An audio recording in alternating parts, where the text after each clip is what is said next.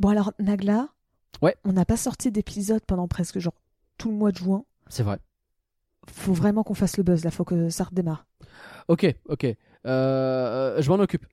Vers l'infini et au-delà. Euh, C'était ça ton idée d'intro? Ouais, ouais, ouais, ouais, c'était ça. Oh, ça va. eh, eh, c'est bientôt les vacances. euh, j'ai- ouais, c'est pas facile. et en plus, je me vénère. Je sais pas pourquoi. Oh mais oh hein J'aimerais être un flan. Un flan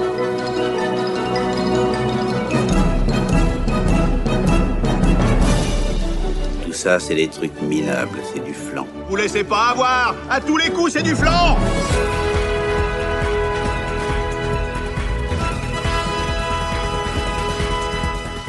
Faut l'animer, le podcast du Label et la Bête qui te rappelle que la première fois qu'on a vu Buzz l'éclair au cinéma, c'était il y a 27 ans. Allez, de rien tout le monde, merci.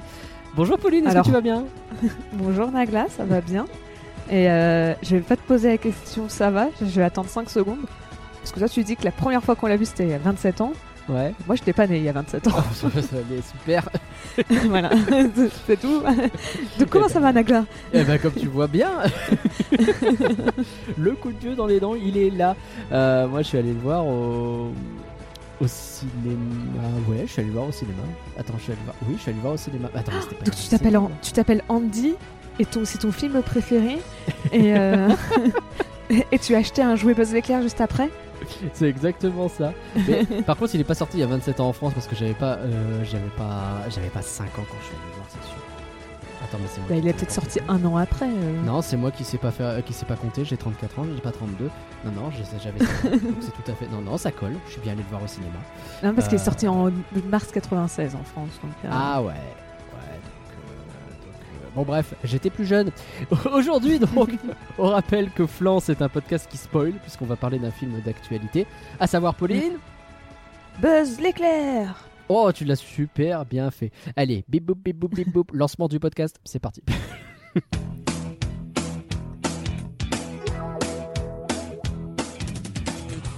Pour nous soutenir, vous avez trois solutions. La gratuite, hein, c'est de partager les podcasts et de nous mettre de bonnes notes sur euh, Apple Podcast, Spotify, Podcast Addict et tout ça. Et et et- et quoi, Pauline, je vais faire une aparté. Je l'avais absolument pas prévu. Euh, Ok, vas-y. Parce que je suis en train d'y penser là maintenant. Non, c'est un truc un peu euh, un poil plus sérieux que d'habitude. Un poil, hein, te- t'inquiète. Mais euh, en fait, on a reçu là ce soir. C'est pour ça que j'y pense maintenant. Là ce soir, on a reçu sur sur rien que d'y penser un DM, donc qui est l'autre podcast, hein, si jamais vous ne le saviez pas. Un DM. L'un des autres podcasts, parce que maintenant on a- il y a trois podcasts. C'est vrai qu'il y a la Disney Music Box maintenant également. Bien vu. Et euh, on a reçu un DM assez, euh, alors, euh, pas méchant. Enfin, je sais pas à quel point il était méchant, mais un, un- un DM à base de vous vous êtes grave erreur, vous vous êtes grave planté sur tel sujet à tel endroit, etc. Et tu sais, il n'y a pas de bonjour, pas de bonsoir, pas de quoi que ce soit, pas de c'est juste ça quoi. Et en fait, alors il y a Curien qui a fait quelques tweets ce soir justement. Et, et ça me fait penser que enfin le, le podcast c'est tellement un truc très particulier où t'as pas de retour, genre très très peu. C'est au niveau d'audience auquel on est, euh, si tu mettais ça sur un YouTube, on aurait forcément des dizaines de commentaires. Et là on n'a pas, enfin si j'ai, euh, je vois passer genre euh, un demi-douzaine de commentaires pour un podcast, c'est déjà beau quoi. C'est con, mais le Lorax, qui est pas le podcast qui a fait le plus d'écoute, hein, évidemment, parce que c'est quand même très spécifique et bah, il y a absolument personne qui m'en a parlé. Il y a peut-être une personne qui m'a dit je vais l'écouter, mais personne m'a dit. Et c'est con parce que bah, je, je sais pas moi si ce podcast il était bien. J'ai aucun doute sur le fait que Pauline tu étais formidable dedans. Mais non, mais je sais pas à quel point euh, est-ce que les gens étaient d'accord, pas d'accord. Est-ce que euh, est-ce que ce qu'on fait c'est bien ou pas Tu vois, c'est con, mais est-ce que si vous aimez pas, dites-le nous. C'est important. Si vous aimez, bah en vrai, dites-le aussi. C'est important aussi de savoir si on va dans la bonne direction. Et- Oui, est-ce que, est-ce que certaines euh, parties sont trop longues, trop courtes euh, Mais ouais. Ça, c'est des trucs qui m'intéressent grave de savoir. Et puis, enfin, on essaye de. Alors, on avait fait, euh, sur rien que d'y penser, un, un- un grand sondage justement pour avoir plein de retours. Et c'était hyper intéressant parce que bah, les gens ont pas tendance à venir dire. Et donc, c'est un peu ce truc-là de- déclencheur qui me fait penser là que je viens de faire le speech un peu automatique de oui, euh, vous pouvez partager, vous pouvez nous mettre des bonnes notes, etc. Mais en vrai, n'hésitez pas, ne serait-ce qu'à nous contacter, même pas obligé de le faire publiquement, mais juste nous envoyer des petits messages pour nous dire bah, j'aime bien tel truc, j'aime pas tel truc. Parce que vraiment, ça oui, nous ça aide peut à être avancer. euh, sur Twitter, donc euh, soit en répondant en public, soit en DM, soit Ouais. autrement sur le Discord pour venir en parler. Mhm. Pareil, si vous voulez pas passer en privé, bah, vous pouvez envoyer des MP directement sur euh, sur ouais, Discord. c'est possible, euh, bien sûr. Il y, a- il y a plein de façons de le faire et, euh, et au final, bah, c'est quand même plus agréable de, comme dit Curien, euh, putain, il y a quand même facilement, si, on compte à la fois les podcasts Rien que d'y penser, Animé et Disney's Music Box, il y a plus de 10 000 personnes qui passent environ 3 heures avec nous chaque mois. Et je me dis, euh, voire plus, hein, s'ils écoutent tous les podcasts, pour le coup, c'est encore plus que ça. Et, c'est con que vous. Enfin, enfin, on est. vous- Du coup, il y a bien des trucs qu'on doit pouvoir échanger à un moment donné. Donc, n'hésitez pas, quoi. C'est un appel véritablement à. Si vous avez un avis ou quoi, n'hésitez pas à le partager vraiment. Je vous promets qu'on mord pas. Je vous promets qu'on on va pas mal prendre si jamais il y a des trucs qui vous plaisent pas. Au contraire, ça va nous intéresser. Par contre, effectivement, si vous avez des trucs négatifs à nous dire ou positifs ou quoi que ce soit, d'ailleurs, n'hésitez pas quand même. Un petit bonjour au début, une, petite formulation un peu sympa. Je vous promets que ça change tout. Parce que je je pense qu'on se plante. Je pense qu'on se plante assez régulièrement parce que bah, on est humain et qu'on. Oui. C'est sûr qu'on dit des conneries, c'est certain. Et, et nous le dire, c'est très bien. Enfin, j'ai aucun problème avec ça. Mais vraiment, mettre les formes, c'est bien aussi, quoi. Genre un juste Yo Vous êtes foiré dans cet épisode, vous avez vraiment dit de la merde. Au pire, ça, ça passe déjà. Au Vous pire. enlevez le yo. Franchement, vous enlevez le yo, le message devient tout de suite beaucoup plus vénère. C'est clair, c'est clair, méchant. c'est clair. Je, vraiment, on demande, je demande pas énormément. hein. Je demande pas un, un truc, euh, euh, je sous-signé machin. Non, non, juste un petit, truc. euh, c'est tout, c'est tout. Voilà, c'était mon petit, mon petit. Est-ce que c'est un coup de gueule? Même pas. C'est plus Bah un non, parce appel. que c'est, le coup de gueule, c'est pour être gentil, mais ça, c'est un coup de gueule qu'il faudrait faire passer tous les jours. Ah bah pour, ça, soyez gentil en règle générale. mais, euh, mais autrement, c'est pas un coup de gueule, c'est, un. euh, Non, c'est plus un appel effectivement, voilà. euh, et après un petit peu de temps, ça se trouve ce podcast sera beaucoup plus long que d'habitude à cause de ça. C'est ma faute, désolé. pour une fois que ce sera de sa faute et pas de la mienne. c'est toi qui l'as dit, c'est pas moi. Sinon, alors je reviens sur mon speech qui était écrit de base. hein. Alors donc j'avais, j'ai donné une, une façon gratuite de nous soutenir. Il y a deux façons payantes aussi. J'accélère du coup. Euh, il y a boutique.folanimé.com comme ça vous avez des .com comme ça vous avez des mugs et des t-shirts et vous pouvez euh, vous faire inviter dans des podcasts et choisir le film dont on va parler. Ou bien vous pouvez vous abonner sur patreon.folanimé.com. Euh, à 1€ vous participez au sondage, à 5€ vous avez accès au Flandago et Max. Bref, il y a plein de trucs. Pauline, qui on doit remercier Bah, plein de Patreon. J'attends de la musique et j'y vais. Mère, mère, merci. Merci Marie. Mère, mère, merci. Merci Valère et, et Valarette. un merci à Greg. Merci. Merci Victor. Un merci à Cannes Noir et merci Pierre. Après, Merci. c'est Mère, mère, merci. Merci Damien. Mère, Et un merci mère, à Jérôme. Vous l'avez reconnu, c'est la seule musique du film. Je suis mauvais, pardon, pardon, c'est pas encore le moment des avis, pardon. Nous allons donc parler de Buzz l'éclair. Pauline, Pauline, je veux que j'arrête de, de t'appeler Pauline. Je, je pense que c'est un truc du Nord. Je dis pas bien les O. Tu sais, c'est comme Jeanne, tout ça. Je dois me forcer. Pauline, est-ce que tu peux nous donner le contexte, s'il te plaît? Bien sûr, euh, Noglo. ça, marche, ça marche même pas en plus, bref. Pas trop. Donc, euh, Buzz l'éclair, c'est un film américain créé par les studios Pixar et euh, réalisé par Angus MacLean. Sorti le Oh. 22 juin 2022. Ça fait plein de deux. En France. Donc, euh, il y a cinq jours quand on enregistre ce podcast. Ah oui, dis donc. Ouais. Donc en gros, aussi Buzz, c'est son premier film en tant que réalisateur solo. Il avait déjà co-réalisé Le Monde de Dory en 2016 avant. D'accord. Et il avait fait aussi certains courts-métrages euh, Pixar. Donc il avait fait euh, Burn E, qui était Ah, le court-métrage... Euh, Ouais. Il est très cool. J'aime beaucoup. Et en plus, on voit le... Enfin, ça, ça, ça rattache vraiment bien au film. Il est vraiment sympa. Ouais, c'est vrai. j'ai- Et euh, il Déjà l'espace, aussi d'ailleurs. cer- Oui, effectivement. Ah, tu vas voir, euh, tu vas voir après. Ah, je m'accroche. il y a peut-être- une raison pour ça. Euh, il avait fait aussi certains courts-métrages Toy Story. Euh, donc il avait fait le- notamment réalisé le court-métrage Mini Buzz. Ouais. Mhm. Tiens donc. Et euh, le, le, le, le court-métrage pardon, Angoisse au motel, euh, pour lequel il avait eu un Annie Award pour la meilleure réalisation pour une production télévisée, enfin télévisée slash diffusion animée en 2014. Ok. C'est- pas, pas dégueu.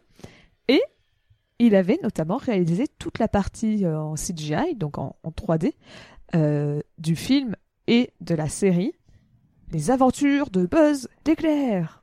Mais non. Et aussi.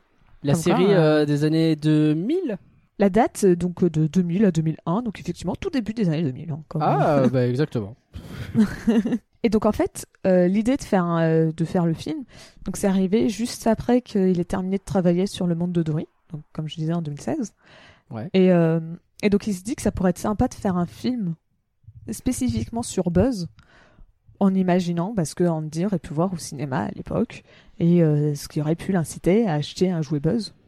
Mhm. Euh, sachant que bah, Mike Lane, il a quand même travaillé sur tous les projets Toy Story depuis le Toy Story 2. Ah oui, donc il est. Oui, parce qu'il était dans l'équipe de Pixar déjà, et donc il a touché à tout. C'est ça. Il, est arrivé, euh, il est arrivé pour Toy Story 2, donc 99, et il a fait. euh, bah, au début, il était animat tout simplement animateur, puis après, il s'est retrouvé à être dans l'équipe euh, créative senior, et donc euh, il, a fait tous les courts-métrages. Comme j'ai dit, il a aussi un peu travaillé sur les aventures de Buzz l'éclair, Ouais. qui avait donc déjà pour but un peu d'imaginer à quoi ça ressemblerait une fiction autour de Buzz. C'est vrai. Donc, donc, tu vois, il y avait déjà tout ça. Sachant qu'en plus, lui-même, il le dit, c'est un très grand fan euh, de science-fiction. Son Mhm. film préféré, c'est euh, Star Wars 4. Ah, ah C'est quelqu'un que j'aime bien. Fondamentalement, déjà. Et, euh, et était très fan du personnage de Buzz. euh, donc, en vrai, c'est pas étonnant. Tu vois, il y avait un peu tous les signes pour se dire que, ouais, s'il y en a un de réalisateurs qui a envie de faire un film, ça doit être celui-là. Ouais. Ça doit être lui. Ouais, effectivement, ça a du sens. Tu sais que je me rends compte que le point Star Wars est arrivé. Alors, c'était sûr qu'il allait arriver dans ce podcast pour le coup. Ah bah là. Mais là, il est arrivé bien plus tôt que ce que je pensais. Voilà, let's go. Vraiment, j'aime bien placer un point Star Wars maintenant par Tout le temps, ça peut être plus ou moins simple. Là, celui-là, j'avoue, je peux aller chercher très loin pour ah bah là, là, c'était facile. oui. Il y a un petit deuxième point Star Wars qui arrive après. Oh, je Euh, m'accroche encore plus. euh, donc, même s'il est vite fait, il a vite fait travailler sur bah, le- le- la série Les Aventures de Buzz l'éclair, Mhm. euh, parce que bah, il faisait que l'introduction en 3D, donc en soi, c'est pas grand-chose. Il faisait la partie qui était dans la chambre de Andy, pas la partie fiction. Ah oui, d'accord. Euh, parce que bah, tout le reste c'était fait ailleurs, c'était pas fait par Pixar. C'est vrai que ça commençait dans la chambre d'Andy, qui avait une petite Oui. intro. J'avoue C'est justement en 3D où en fait c'est Buzz qui se retrouve à mettre sa cassette dans la télé. Il Ok. vole à travers toute la pièce et euh, j'ai vraiment grandi avec ça. Le, le générique, euh, je l'ai vraiment. Se présente Buzz l'éclair, le plus grand héros de la galaxie. Oh, effectivement. Courageux et néanmoins vigilant, toujours prêt. Il s'élance à votre pour Secours. voler à votre secours. Mais je sais plus, il s'élance pourquoi? D'accord. Oui, bon, ça va. C'est- Ah mais je suis impressionné. Ça fait quand même un petit moment que je l'ai pas vu cette série. En plus, elle n'est même pas sur Disney+, donc euh, c'est vraiment les vieux souvenirs qui ressortent. Et du coup, ça fonctionne bien. Je suis en train de me rendre compte l'univers étendu. Dans, genre, qu'au début de Toy Story 2, c'est le jeu vidéo. La, Ouais. la série, c'est vraiment le direct to VHS, quoi. Et ce qui, est- ce qui, est, ce qui est factuel d'ailleurs. Et le film, du coup, c'est le film quoi au cinéma. D'accord. Marrant. C'est ça. Parce qu'en fait, euh, tu vois, même s'il a, donc il a travaillé dessus, il n'avait pas pour but de respecter le lore. De, de la série. Genre, il s'est vraiment dit, je fais mon truc dans mon coin, je pense même pas au- à la série, je, je la calcule pas. Ok, d'accord. euh, il fait son propre film. Et en fait, et il a expliqué que dans sa tête, euh, le- donc le- la, la série de, donc, euh, bah, de Les Aventures de Buzz l'éclair a été créée donc dans l'univers Toy Story, hein, bien sûr, Mhm. après une trilogie de films autour de Buzz. D'accord. Mhm. Une trilogie Ouais. Mhm. Donc en gros, il explique que il y a d'abord eu le film Buzz l'éclair, donc qui sera un peu la version live d'origine. Puis après, il y a la série 2D qui est inspirée du film et euh, plutôt qui vise un peu les enfants, qui est sponsorisée par Pizza Planet, ce qui explique pourquoi les aliens ont le logo Pizza Planet dans bah, dans, dans, dans la série euh, Et oui. des aventures Buzz l'éclair. Et, euh, et après, tu as les jouets qui sont tirés de la série en 2D. Les jouets. Buzz et les jouets Zurg sont tirés directement de cette série. Donc en France, enfin en France, pardon, je veux dire dans notre monde réel, ça serait euh, comme si t'avais les, les, on achetait des, enfin Andy avait acheté un jouet qui était tiré genre de Clone Wars. Ok. C'est bon, c'est une bonne comparaison. c'est- alors, Star Wars? tout à fait, ça marche bien. Je félicitations. Mais d'accord. Moi, j'ai le what if pas pour Marvel. trucs, euh, Mais oui, bon, ça marche aussi. mais, mais du coup, ouais, ça remet en question des trucs que je vais dire plus tard. C'est intéressant. Donc voilà, donc c'est il y a le film. Après, il y a eu la série. Enfin, en tout cas, c'est comme ça qu'il l'a envisagé. Il y a le film. Il y a eu la série qui vise peut-être plus les enfants, on peut imaginer, qui se fait en 2D, donc qui, qui est vraiment euh, pour faire un truc euh, ça. Et c'est les jouets, ils sont basés sur cette série. En tout cas, c'est comme ça que euh, le, le- le réalisateur l'a vu. Ok. Euh, donc le film a été annoncé pour la première fois en décembre 2020, donc euh, lors de l'Investor Day, euh, donc pour euh, pour Disney Plus et toutes les plateformes, enfin pour, pour tout Disney de manière générale. Et donc notamment on apprenait à ce moment-là que Chris Evans, donc qui est notamment connu pour son rôle en tant que Captain America, allait être la nouvelle voix de Buzz. Et donc euh, parce qu'en fait dans le la, pas trilogie, la, la saga on va dire Toy Story Oui. c'était euh, Tim Allen qui faisait la, voix d'origine. Euh, lui, il était plutôt partant pour continuer. hein. Il adore le rôle. euh, il veut faire Buzz autant qu'il tu veux. Euh, T'as McLean, il trouvait que euh, la voix de Tim Allen était un peu plus loufoque, on va dire. Parce que Buzz se veut peut-être plus l'élément comique dans, un, dans les Toy Story. Je suis pas très d'accord avec ça. En tout cas, Alors- pas pour le premier. Autant après, à la limite, Buzz Je devient comique. pense mais que- le- Hélas, je comprends pourquoi ils ont voulu faire ça. Euh, on, a- on a un petit peu parlé de ça dans, Toy- dans le flanc sur Toy Story 2. Mais moi, c'est c'est l'une de mes déceptions sur la, la quadrilogie Toy Story, c'est que petit à petit, Buzz, il prend vraiment un rôle de sidekick Oui. par rapport à Woody qui reste le héros tout le long. Et, et du coup, bah, un sidekick, tu lui, fais, tu lui laisses quoi? Tu lui laisses euh, des fois une intrigue un peu euh, secondaire et des fois des blagues. quoi. C'est ma, ma tristesse, c'est dans Toy Story 3, alors que pour le coup, c'est mon Toy Story préféré, le 3. C'est vraiment, euh, bah, euh, qu'est-ce qu'on fait faire à Buzz Euh, Vas-y, mets-le en mode espagnol et il va faire des claquettes. Tu vois, je fais, ok, mais. Du bon. tango, pas des claquettes. Oui, pardon. Je, me ferai- je vais me faire casser la gueule par. euh, Oula. La limite, il fait des, casta- il fait des castagnettes, Oui, si tu des veux. la maracas, voilà. il fait pas des claquettes. non, j'avoue. C'est ce que je voulais dire en plus, castagnette. Mais. Quand il va recevoir un DM Ah, je vais me faire engueuler, c'est et sûr. une parce qu'il a dit n'importe quoi sur le film, mais que dans, ce- dans ce cas-là, il pourra rien dire parce que. Oups. et, euh, et donc justement, bah là, dans ce film, euh, Buzz, c'est vraiment le héros de l'action. Euh, donc là, là je, je cite euh, directement les propos de, Mac, euh, de McLean, en, traduit en français bien sûr. Euh, donc, parce que dans le, ce film, Buzz, c'est le héros de l'action. Il est sérieux, ambitieux et drôle, mais pas d'une manière loufoque qui nuirait au drame. Hmm. Chris Evans a le sérieux et la qualité de star de cinéma dont notre personnage avait besoin pour se distinguer, lui et le film de la version de Tim dans Toy Story. Donc vraiment, il y avait ce côté. Puis bon, ça c'est la version peu propre, on va pas se mentir. Chris Evans, pour le marketing, c'est plus simple que Ah, bah oui. c'est sûr que bon, c'est un peu plus stylé, quoi. Après, euh, c'est un, bail intéressant aussi d'imaginer. Pour le coup, je trouve ça intéressant justement le rapport entre les deux films. Bon, les cinq, bref, tu m'as compris. Mais euh, le, le fait que, bah, effectivement, t'es un Buzz l'éclair qui, au début, pense être le Buzz du film, mais qui, effectivement, est loufoque parce que c'est un jouet. Et quand il se rend compte qu'il est un jouet, il, a- il embrasse un peu plus ce côté loufoque. Tu vois ce que je veux Oui. dire que, Je trouve ça intéressant, ce, ce dialogue qu'il va y avoir, mais ça aussi, je pense qu'on aura largement l'occasion d'en reparler.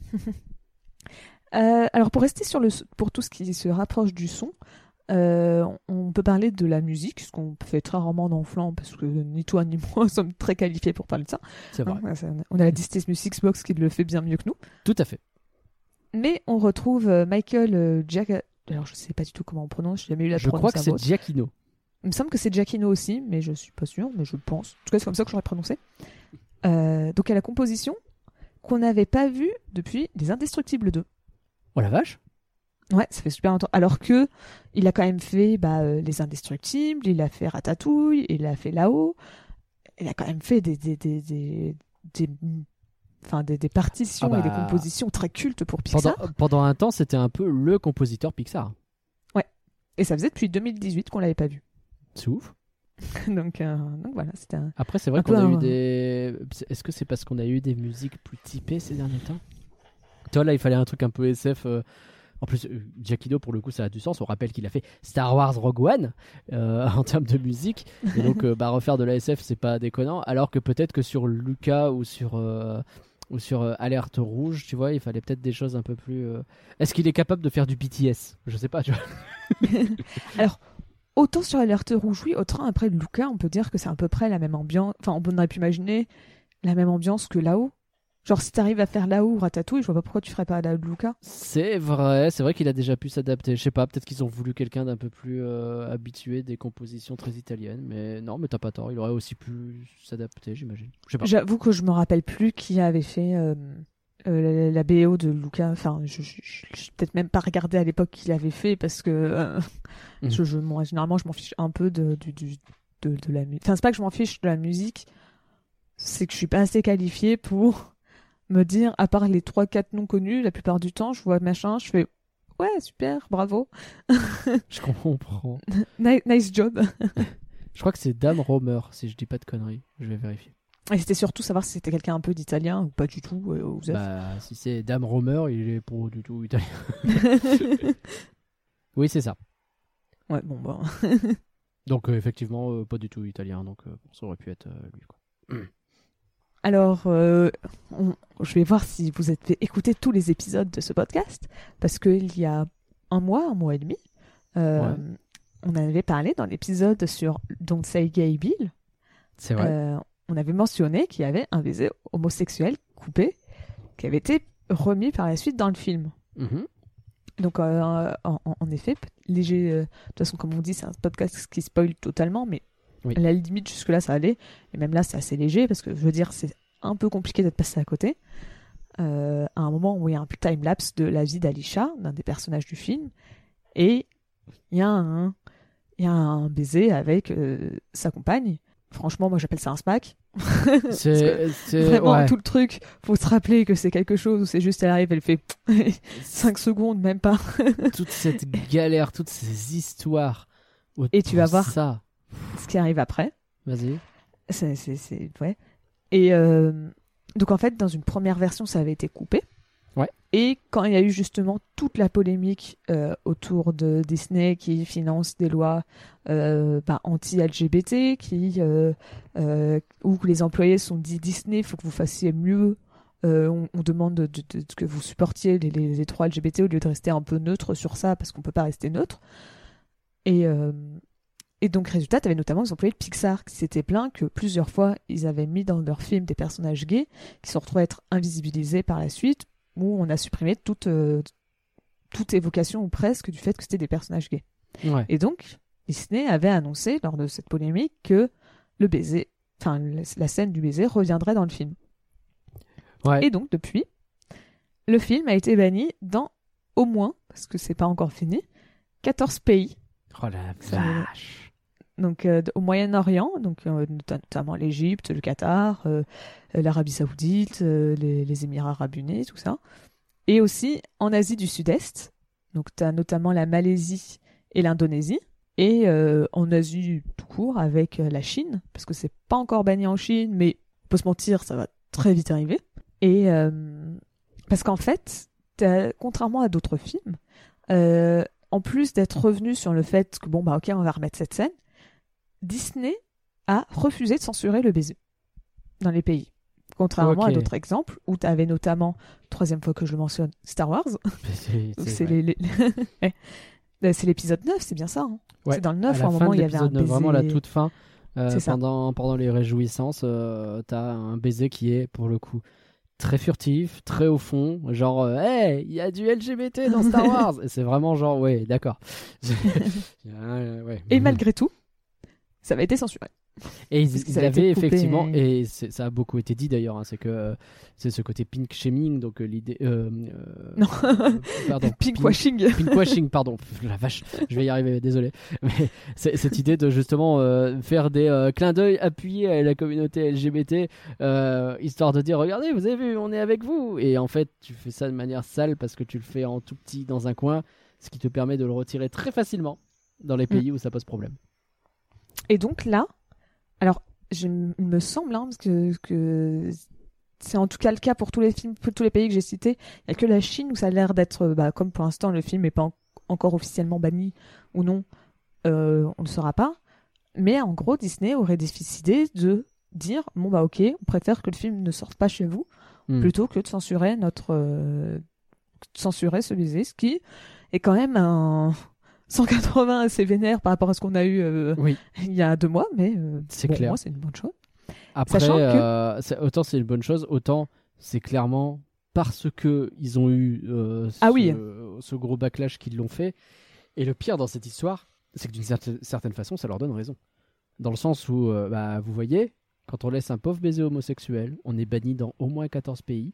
Et euh, t'as pas encore parlé des autres conséquences qu'il y a pu y avoir sur. euh, parce que j'imagine que tu vas y venir, mais je crois qu'il y a des, des pétitions notamment. Alors, j'ai pas vu de pétition. T'as pas eu de pétition Ah, euh, bah, c'est peut-être moi qui ai mélangé des trucs, hein, c'est tout à fait possible. mais bah, Peut-être, mais euh, j'ai pas vu de pétition.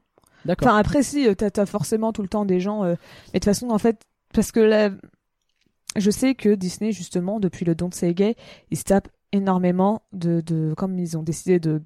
Bah, de. de, de... Ils sont revenus en arrière, quoi. C'est ça, mais en fait, ils ont un peu décidé d'arrêter d'écouter le par- les- ceux qui sont plutôt conservateurs. Mhm. Bah, euh, depuis euh, deux mois, ils se tapent euh, plein de trucs en disant que euh, Disney, ils font du grooming, donc qui consiste à élever les enfants pour que pour pouvoir les manipuler. C'est un- des très grosses connotations sexuelles généralement. Euh, c'est en gros tu les manipules pour que adultes, enfin euh, pour qu'ils puissent euh, les, enfin pour les inciter à faire des choses. Ouais, bah oui, bien sûr. Voilà. Et c'est vraiment constamment, quand tu regardes des conservateurs qui parlent de Disney, ils vont tous parler de euh, grooming. Donc normalement, c'est- caresser dans le sens du poil, si tu veux, Ouais. euh, les enfants pour, euh, pour les forcer à faire des choses. C'est Hmm. vraiment. Donc peut-être qu'il y a une pétition, mais je sais pas si c'était spécialement pour Buzz l'éclair ou. Écoute, moi j'avais l'impression, mais peut-être que j'ai de la merde. Bah, en tout cas, ça a fait des remous. Et Ouais. je sais pas à quel point Disney. Je pense pas qu'ils vont en déduire ça parce que ça serait très mauvais pour eux, surtout maintenant. Mais d'une certaine façon, euh, je pense qu'il y en a deux, trois dans l'histoire qui se disent bah voilà quoi. Quand- une fois qu'on met des Ouais, baisers mais- homosexuels, ça fait ce résultat-là. Peut-être que justement, ils sont en train de se rendre compte que le film a été banni. Ouais. Et ils vont peut-être se dire, bah, Osef, tu vois, le film il est banni. C'est bien ce que j'espère. J'espère très fort. Je pense que, hélas, c'est pas comme ça que ça marche, mais j'espère très fort. On- de toute façon, là pour le coup, le- c'est le temps qui va nous dire. hein. Je, on- Mm. je vais vraiment pas euh, inventer des histoires que je connais pas. Et euh, bah après, là, tu vois, on part euh, assez loin. Mais Ouais. euh, même aux États-Unis, le baiser a fait polémique, comme on disait un peu avant, Mhm. euh, parce que surtout que le pays est bien en train en ce moment de se radicaliser, de devenir très conservateur. Je vois pas de quoi tu parles. Euh. Putain, ça, ça aussi, devenir fou, devenir fou. Euh, mais bon, ça serait un peu bête, enfin pas bête, mais ça serait se voiler la face de dire que ça y revienne particulièrement sur tout ce qui est droit LGBT. Ouais. Et t'avais un cinéma, alors je sais pas si on dit en, en Oklahoma, au Oklahoma. C'est Ah, j'en en ai- au Je dirais en, mais j'en ai aucune idée. J'ai noté en un, cin- un cinéma dans l'état de l'Oklahoma. Alors, on va faire Allez. ça comme ça. Ça va très bien ça. Donc, ils avaient affiché un, un petit message sur leur euh, de, Oui, je vu. de cinéma. 10 ans, traduit depuis l'anglais, encore une fois. À l'attention des parents. La direction de ce cinéma s'est aperçue après la réservation du film Buzz l'éclair qu'il y a une scène de baiser entre deux personnes du même sexe dans les 30 premières minutes du film de Pixar.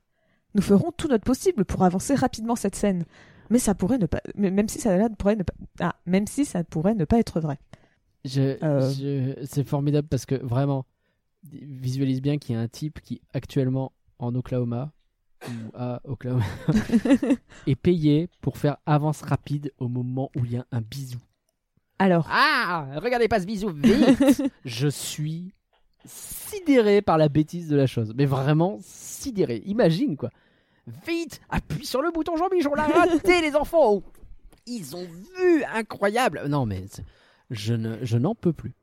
alors le message est resté que le, week- le week-end d'ouverture Ouais. et il a été supprimé le lundi. Ok. Et donc on, on peut supposer. Mais bon, euh, Hmm. ça n'empêche que ça la fout quand même mal. Ah bah tu m'étonnes. J'espère qu'ils ont pris un bon backlash eux aussi. hein. Ouais, Bref. bah t'as, t'as, t'as le carrément, je sais pas si c'est le gouverneur ou quoi, euh, mais en tout cas un, un assez haut placé dans l'Oklahoma qui, euh, enfin je sais pas si c'était, comme je disais, si c'était un gouverneur ou quoi, qui a fait des commentaires en disant que c'était inac- inacceptable, pardon, ce genre de comportement Bah, m'étonnes. et tout. Et, euh, et par contre, un, un petit peu d'optimiste, d'optimisme, j'ai cherché. En France, on n'a rien eu du tout sur ça, donc Eh on ben, bah, eh ben, pour le coup, ça me Ouais. rassure un peu parce que ça m'aurait fait peur aussi, même si bon. hein. Ah, on est pour Oui. l'abri. c'est ça. C'est pour ça, j'ai quand même cherché, tu vois. J'ai, T'as bien fait. T'as bien Je fait. me suis pas dit que la France était toute rose. J'ai quand même dit. Non. eh. Je pense que ce serait une mauvaise idée de le dire. Hélas. Alors, point de vue budget, le film a coûté 200 millions de dollars. La vache, c'est énorme. C'est énorme. Euh, Ah bah. contrairement à des films dernièrement, en dehors de Pixar, généralement, c'est aux alentours de 100 millions de dollars. Et même Pixar, enfin, Pixar Disney n'étaient plus aux alentours de 150 millions, donc 200 millions. Euh, c'est quand 200, même- euh, oui, bon c'est un beau blockbuster. Quoi. Ce qui explique peut-être pourquoi il sort au cinéma, contrairement à beaucoup de précédents. Et aux trois derniers Pixar qui sont sortis directement sur Disney+. Hein. Ouais. Euh, Soul, euh, Luca et Alerte Rouge. Alors Soul, c'était très conjoncturel Oui. de- du Covid, je pense, pour le coup. Par Luca, Lucas un déjà peu un peu moins. encore. Ouais. Enfin, Hmm. En vrai, euh, en France, ça repartait bien, mais aux États-Unis, c'était toujours fermé les cinémas. C'est vrai, c'est vrai. Ouais, ils auraient pu faire au cas par cas, ils ont décidé de pas le faire. Bah si, ils vont faire au cas par cas. Regarde Strange World. Ah oui, c'est vraiment au cas par cas. C'est partout sauf chez nous. Strange Wars, qui est le Disney de, de fin d'année, pour rappel. hein, donc, euh, qui sortira, sort. et oui, sur Disney Plus chez nous et au cinéma partout ailleurs. Et donc probablement pas en fin d'année chez nous, puisqu'il faut attendre qu'il soit sorti ailleurs. Donc on l'aura peut-être Oui. euh, en janvier, un truc comme ça, quoi. C'est fort possible. Bref, on est- on n'est pas là pour faire faire un autre post- Non, podcast. mais- effectivement. Et donc Alerte Rouge, qui lui, pour le coup, est pas sorti au cinéma, Oui. euh, alors qu'il aurait largement pu le faire. Oui. Bah, surtout qu'en plus, après, c'était vrai que je disais Lu- Luca que c'était pas sorti. Mais euh, c'est vrai que t'avais quand même eu Raya qui était sorti. Ah non, Raya, c'était pas sorti au cinéma. Non. Mais Encanto était sorti au cinéma. Ouais. Juste avant Alerte Rouge. Bon. Il y avait un peu ce côté euh, Pixar sort pas au cinéma. Sauf qu'il y a beaucoup d'argent, quoi. C'est exactement ça. Et pour l'instant, le film en a rapporté 152 millions de dollars en 10 jours de sortie euh, aux États-Unis et Ouais, un il- peu moins d'une semaine en France. Il va rentabiliser, a priori. hein. Oui, mais c'est l'un des débuts les plus faibles pour Pixar. Ah ouais? Ah Ouais. merde. Euh, si on prend le premier week-end euh, d'ouverture aux États-Unis, il fait un peu moins que Cars 3, D'accord. Qui avait fait 53 millions euh, au week-end d'ouverture, alors que euh, Buzz a fait 51 millions de dollars, et un peu plus que Arlo et En Avant, qui avaient fait tous les deux 39 millions de dollars. Tiens, en avant était. ah Ouais, ouais, c'est vrai qu'en avant, et lui pour le coup, il est vraiment sorti en plein Covid, c'était le bordel. Euh, Et il est sorti avant le Covid. Pour ce qui est de ce qui est le week-end d'ouverture, c'est quand même bien avant le Covid. Là, c'est Ah. vraiment le tout premier week-end. hein. Attends, je te dis de la merde. Ah non, il est en mars. Ah ouais, non, effectivement, 4 mars. Après, ça. Ah. Parce que moi, je l'ai vu du coup le. Tu sais, il y a des séances en France euh, euh, en ce moment sur En avant. On s'en fout, mais c'est intéressant de le savoir. Euh, Ouais, il, est- il, est- il a dû sortir effectivement le 4 mars et, et genre. euh, C'était le 15 qu'on a été confiné. Il Ouais. me semble. Mais moi, je l'ai vraiment vu l'été. Je pense qu'il est ressorti l'été. Peut-être. Moi, je, sais pas, je sais que je l'ai vu au cinéma, mais à l'ouvert. Enfin, genre le 4 ou le 5 mars, un truc comme ça. Je l'ai vu presque tout de suite. Ah ouais, t'as réussi à l'avoir. euh, D'accord. Bon, stylé. Bon, euh, J'étais dans une période où euh, j- ma fac était constamment en grève. Donc je pouvais pas mettre les pieds là-bas parce que c'était totalement... euh, il n'y avait pas de C'était cours, bloqué. ça n'était Ouais. bloqué, c'était... Donc bon, j'avais un peu de temps à ce moment-là. ah bah, t'as bien fait de m'en profiter. Mais ça n'empêche que... Après, c'est qu'en avant, on va, pas s'en- on va pas se mentir, tout le monde est un peu osef du film. Un petit peu. Même aujourd'hui, c'est un peu le Pixar où il faut... Ah oui, c'est vrai, il existe. Ah oui, c'est vrai, il existe. Oui, c'est exactement ça. Ouais. Un peu comme Arlo, justement. Et donc les deux, Hélas, Parce que parce que j'aime quand même- bien Arlo. c'est bien le seul. Et euh, après, justement, tu vois, on parlait du Covid, c'est aussi à remettre en perspective parce que c'est le premier film d'animation depuis La Reine des Neiges de euh, en termes de recettes lors justement de, de ce premier week-end. D'accord. Ah oui, Alors là, les mal, chiffres. Je sais que quand j'ai vu ça, c'était le chiffre pour euh, le- le- l'ouverture, le week-end d'ouverture, point de vue mondial, ce qui a rapporté euh, à peu près 90 millions pour le premier euh, week-end d'ouverture en mondial. Alors là, je pas d'autres chiffres pour comparer. Ouais. Mais tu vois, le dernier film avant, c'était Reine des Neiges 2, ce qui te montre bien quand même que le Covid est passé par là, parce que Ouais, ça fait deux ans et demi, quoi, la Reine des Neiges 2. Oui. Donc bon, c'est voilà. Et euh, donc euh, pareil en France, pour l'instant, il a fait 145 000 entrées le premier jour. Ouais. C'est respectable, mais ça reste un peu décevant. Genre. euh, Ok. Pour l'instant, on c'est- est quand même pas au niveau de ce qu'un Pixar euh, grand cru est censé faire. quoi. C'est ça. Donc c'est toujours dur de voir ce que ça va donner sur le long terme. Surtout sur, Le- en vrai, c'est quand même le dernier film d'une licence Pixar à très gros Bah, c'est succès qui est Toy Story. Et même si c'est pas tout à fait Toy Story, ça reste Belles éclairs, donc c'est Toy Story quoi. Si euh, des, euh, ouais, moi j'ai le souvenir que des, des vice versa, des, euh, parce qu'on en parlait la dernière fois dans Flan, ou des, je sais pas moi, enfin quand ils sortent, Coco, tu vois, quand ils sortent, ils font des cartons directement quoi. C'est ça. Ah oui, bah, si tu veux la comparaison, ça fait très mal, hein. faut pas que je fasse cette comparaison. Hmm. Mais si on prend Toy Story 4, en France, ça fait 300, 306 000 entrées. C'est le double, quoi. Oui, c'est Mais c'est. Ouais, ouais. Effectivement, ça fait mal. donc c'est pour, c'est pour ça. Alors, certes, ils te disent bien que depuis le Covid, les cinémas marchent pas du tout de la même manière, tu vois, c'est compliqué. euh, Peut-être qu'effectivement, on compare des trucs incomparables. c'est ça, Sonic 2, qui est, tu vois, un autre film d'une licence qui, euh, vrai. qui est sorti là, ça fait 155 000 entrées, c'est un peu plus. Mais Ouais. euh, bah tu vois, ça reste quand même pas. Peut-être que ça se trouve c'est très bien pour Sonic 2. En vrai, je n'ai aucune idée. Mais si tu vois, pour mettre en comparaison, Hmm. Les deux. Ouais, de on est dans ce niveau-là, a euh, priori, sur un film assez fort pour le jeune public. euh, A priori, c'est ce Mm. niveau-là qu'il faut prendre. Ouais. Ok. et, euh, donc bon, pour l'instant, le film il va probablement rentrer dans ses frais. Je pense pas trop m'avancer en disant ça. Mais ça risque d'être sans plus. Donc euh, après, est-ce que le film aurait vraiment très bien marché dans les pays dans lesquels il a été banni? Ça, c'est encore. Ça, ça fait c'est toujours de l'argent en moins, ça c'est sûr. Après, je sais pas si c'est les pays dans lesquels il y a le plus, euh, à part la Chine, qui est généralement un, un marché qu'ils aiment bien draguer, parce Ouais. qu'il y a beaucoup de personnes. Le reste, euh, c'est un peu. euh, J'ai jamais entendu qu'il y avait beaucoup de fans de Pixar euh, en Égypte ou euh, en Indonésie. Mais qui sait, peut-être. hein. hmm. Euh, Alors, pour ce qui est de Rotten Tomatoes, donc, euh, le, le film a un avis à 75% d'avis favorable de la part de la presse. Donc le consensus de la presse, c'est Buzz l'éclair se contente d'être une origin story plutôt conventionnelle au lieu d'atteindre les étoiles. Mais cette aventure superbement animée remplit parfaitement sa mission de divertissement.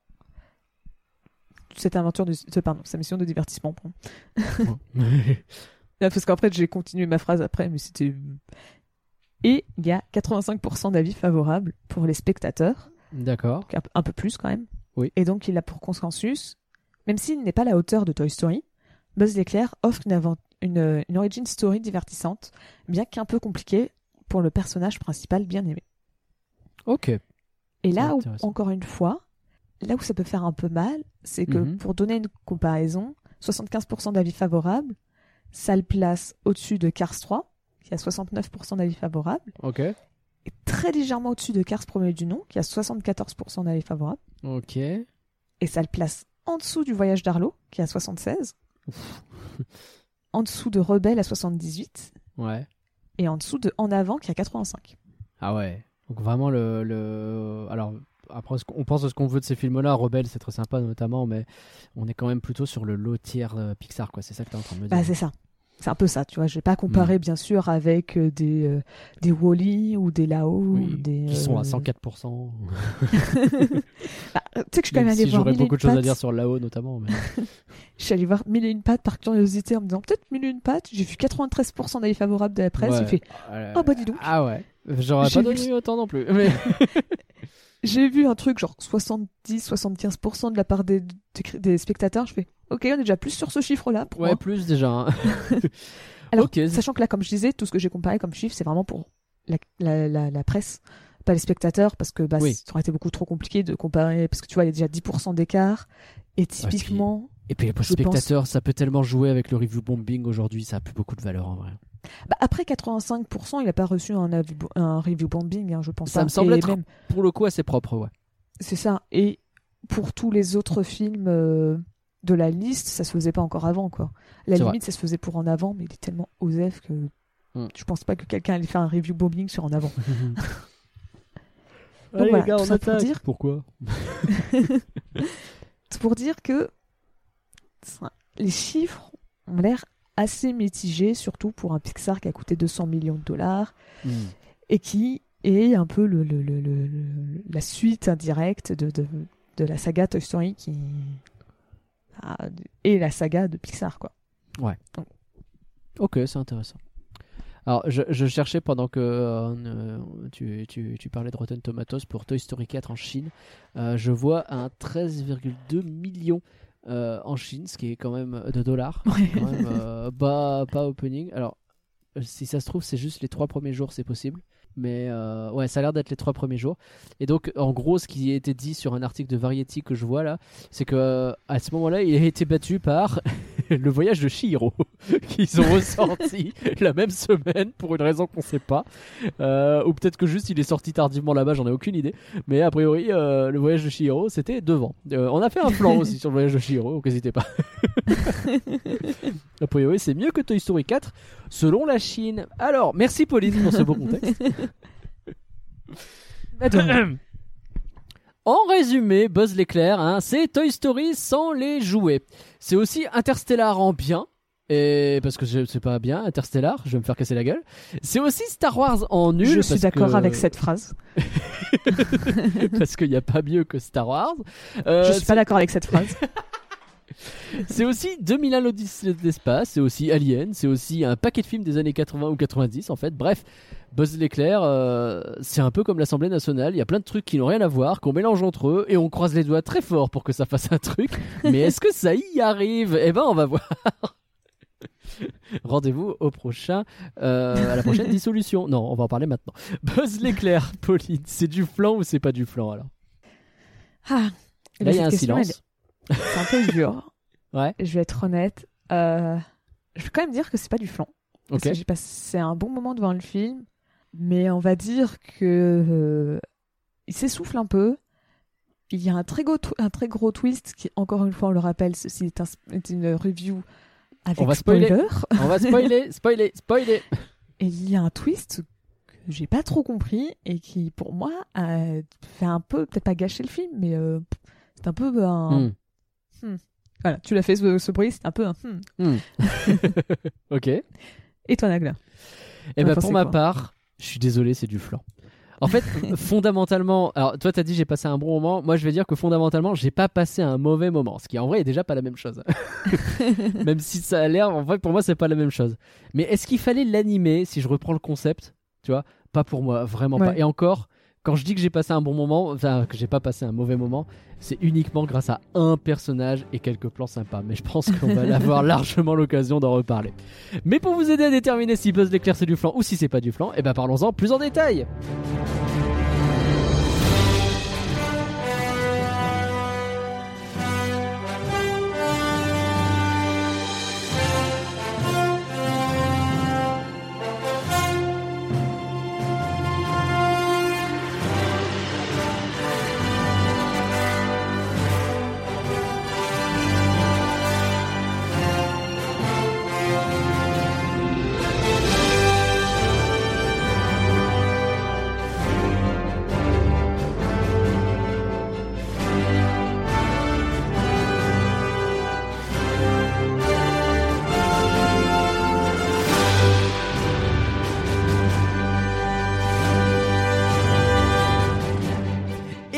Commence avec Ah zut, les gens ont pas compris le film, donc on doit l'expliquer avec un carton. Parce qu'on est d'accord que c'est littéralement ça. hein.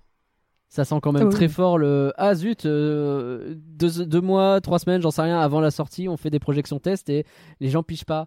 Donc on va mettre un vieux carton sur. euh, euh, Il y a Andy, il est allé voir un film au cinéma et du coup euh, il a acheté le jouet Buzz l'éclair. Enfin c'est plutôt l'inverse d'ailleurs, il reçoit un jouet parce qu'en fait il a été voir un film au cinéma qu'il a bien aimé et il voulait le jouer.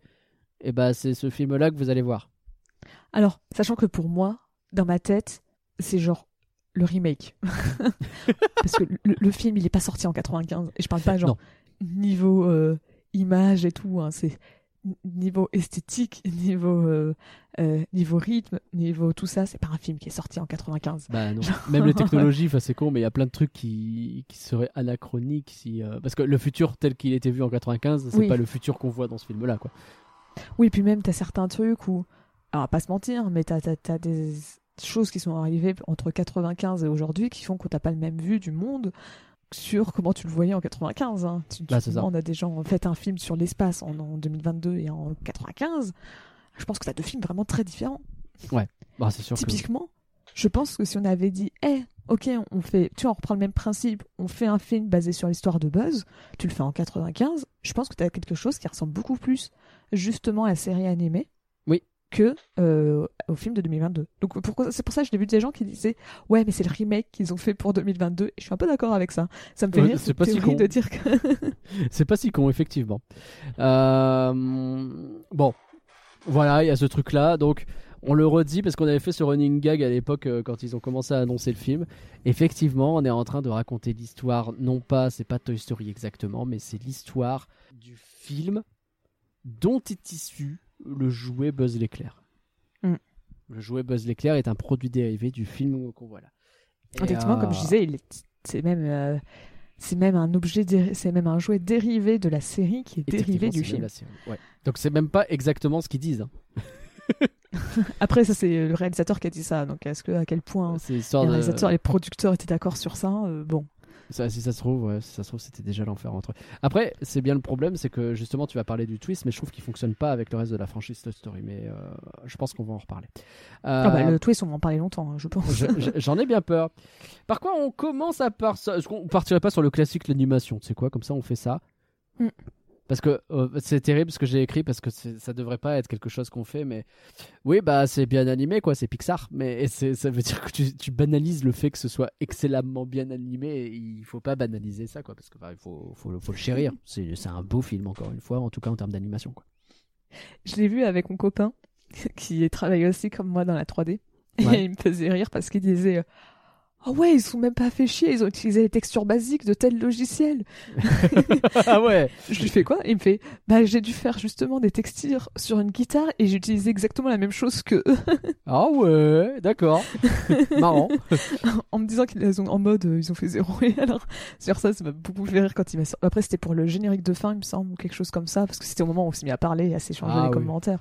Donc, euh, peut-être pour ça, il y a eu peut-être moins d'efforts. Et je sais Oui. qu'il m'a dit ça, il a fait. euh, Ah ouais, alors moi je me suis fait chier à faire des efforts sur ça pour une publicité et eux pour un film.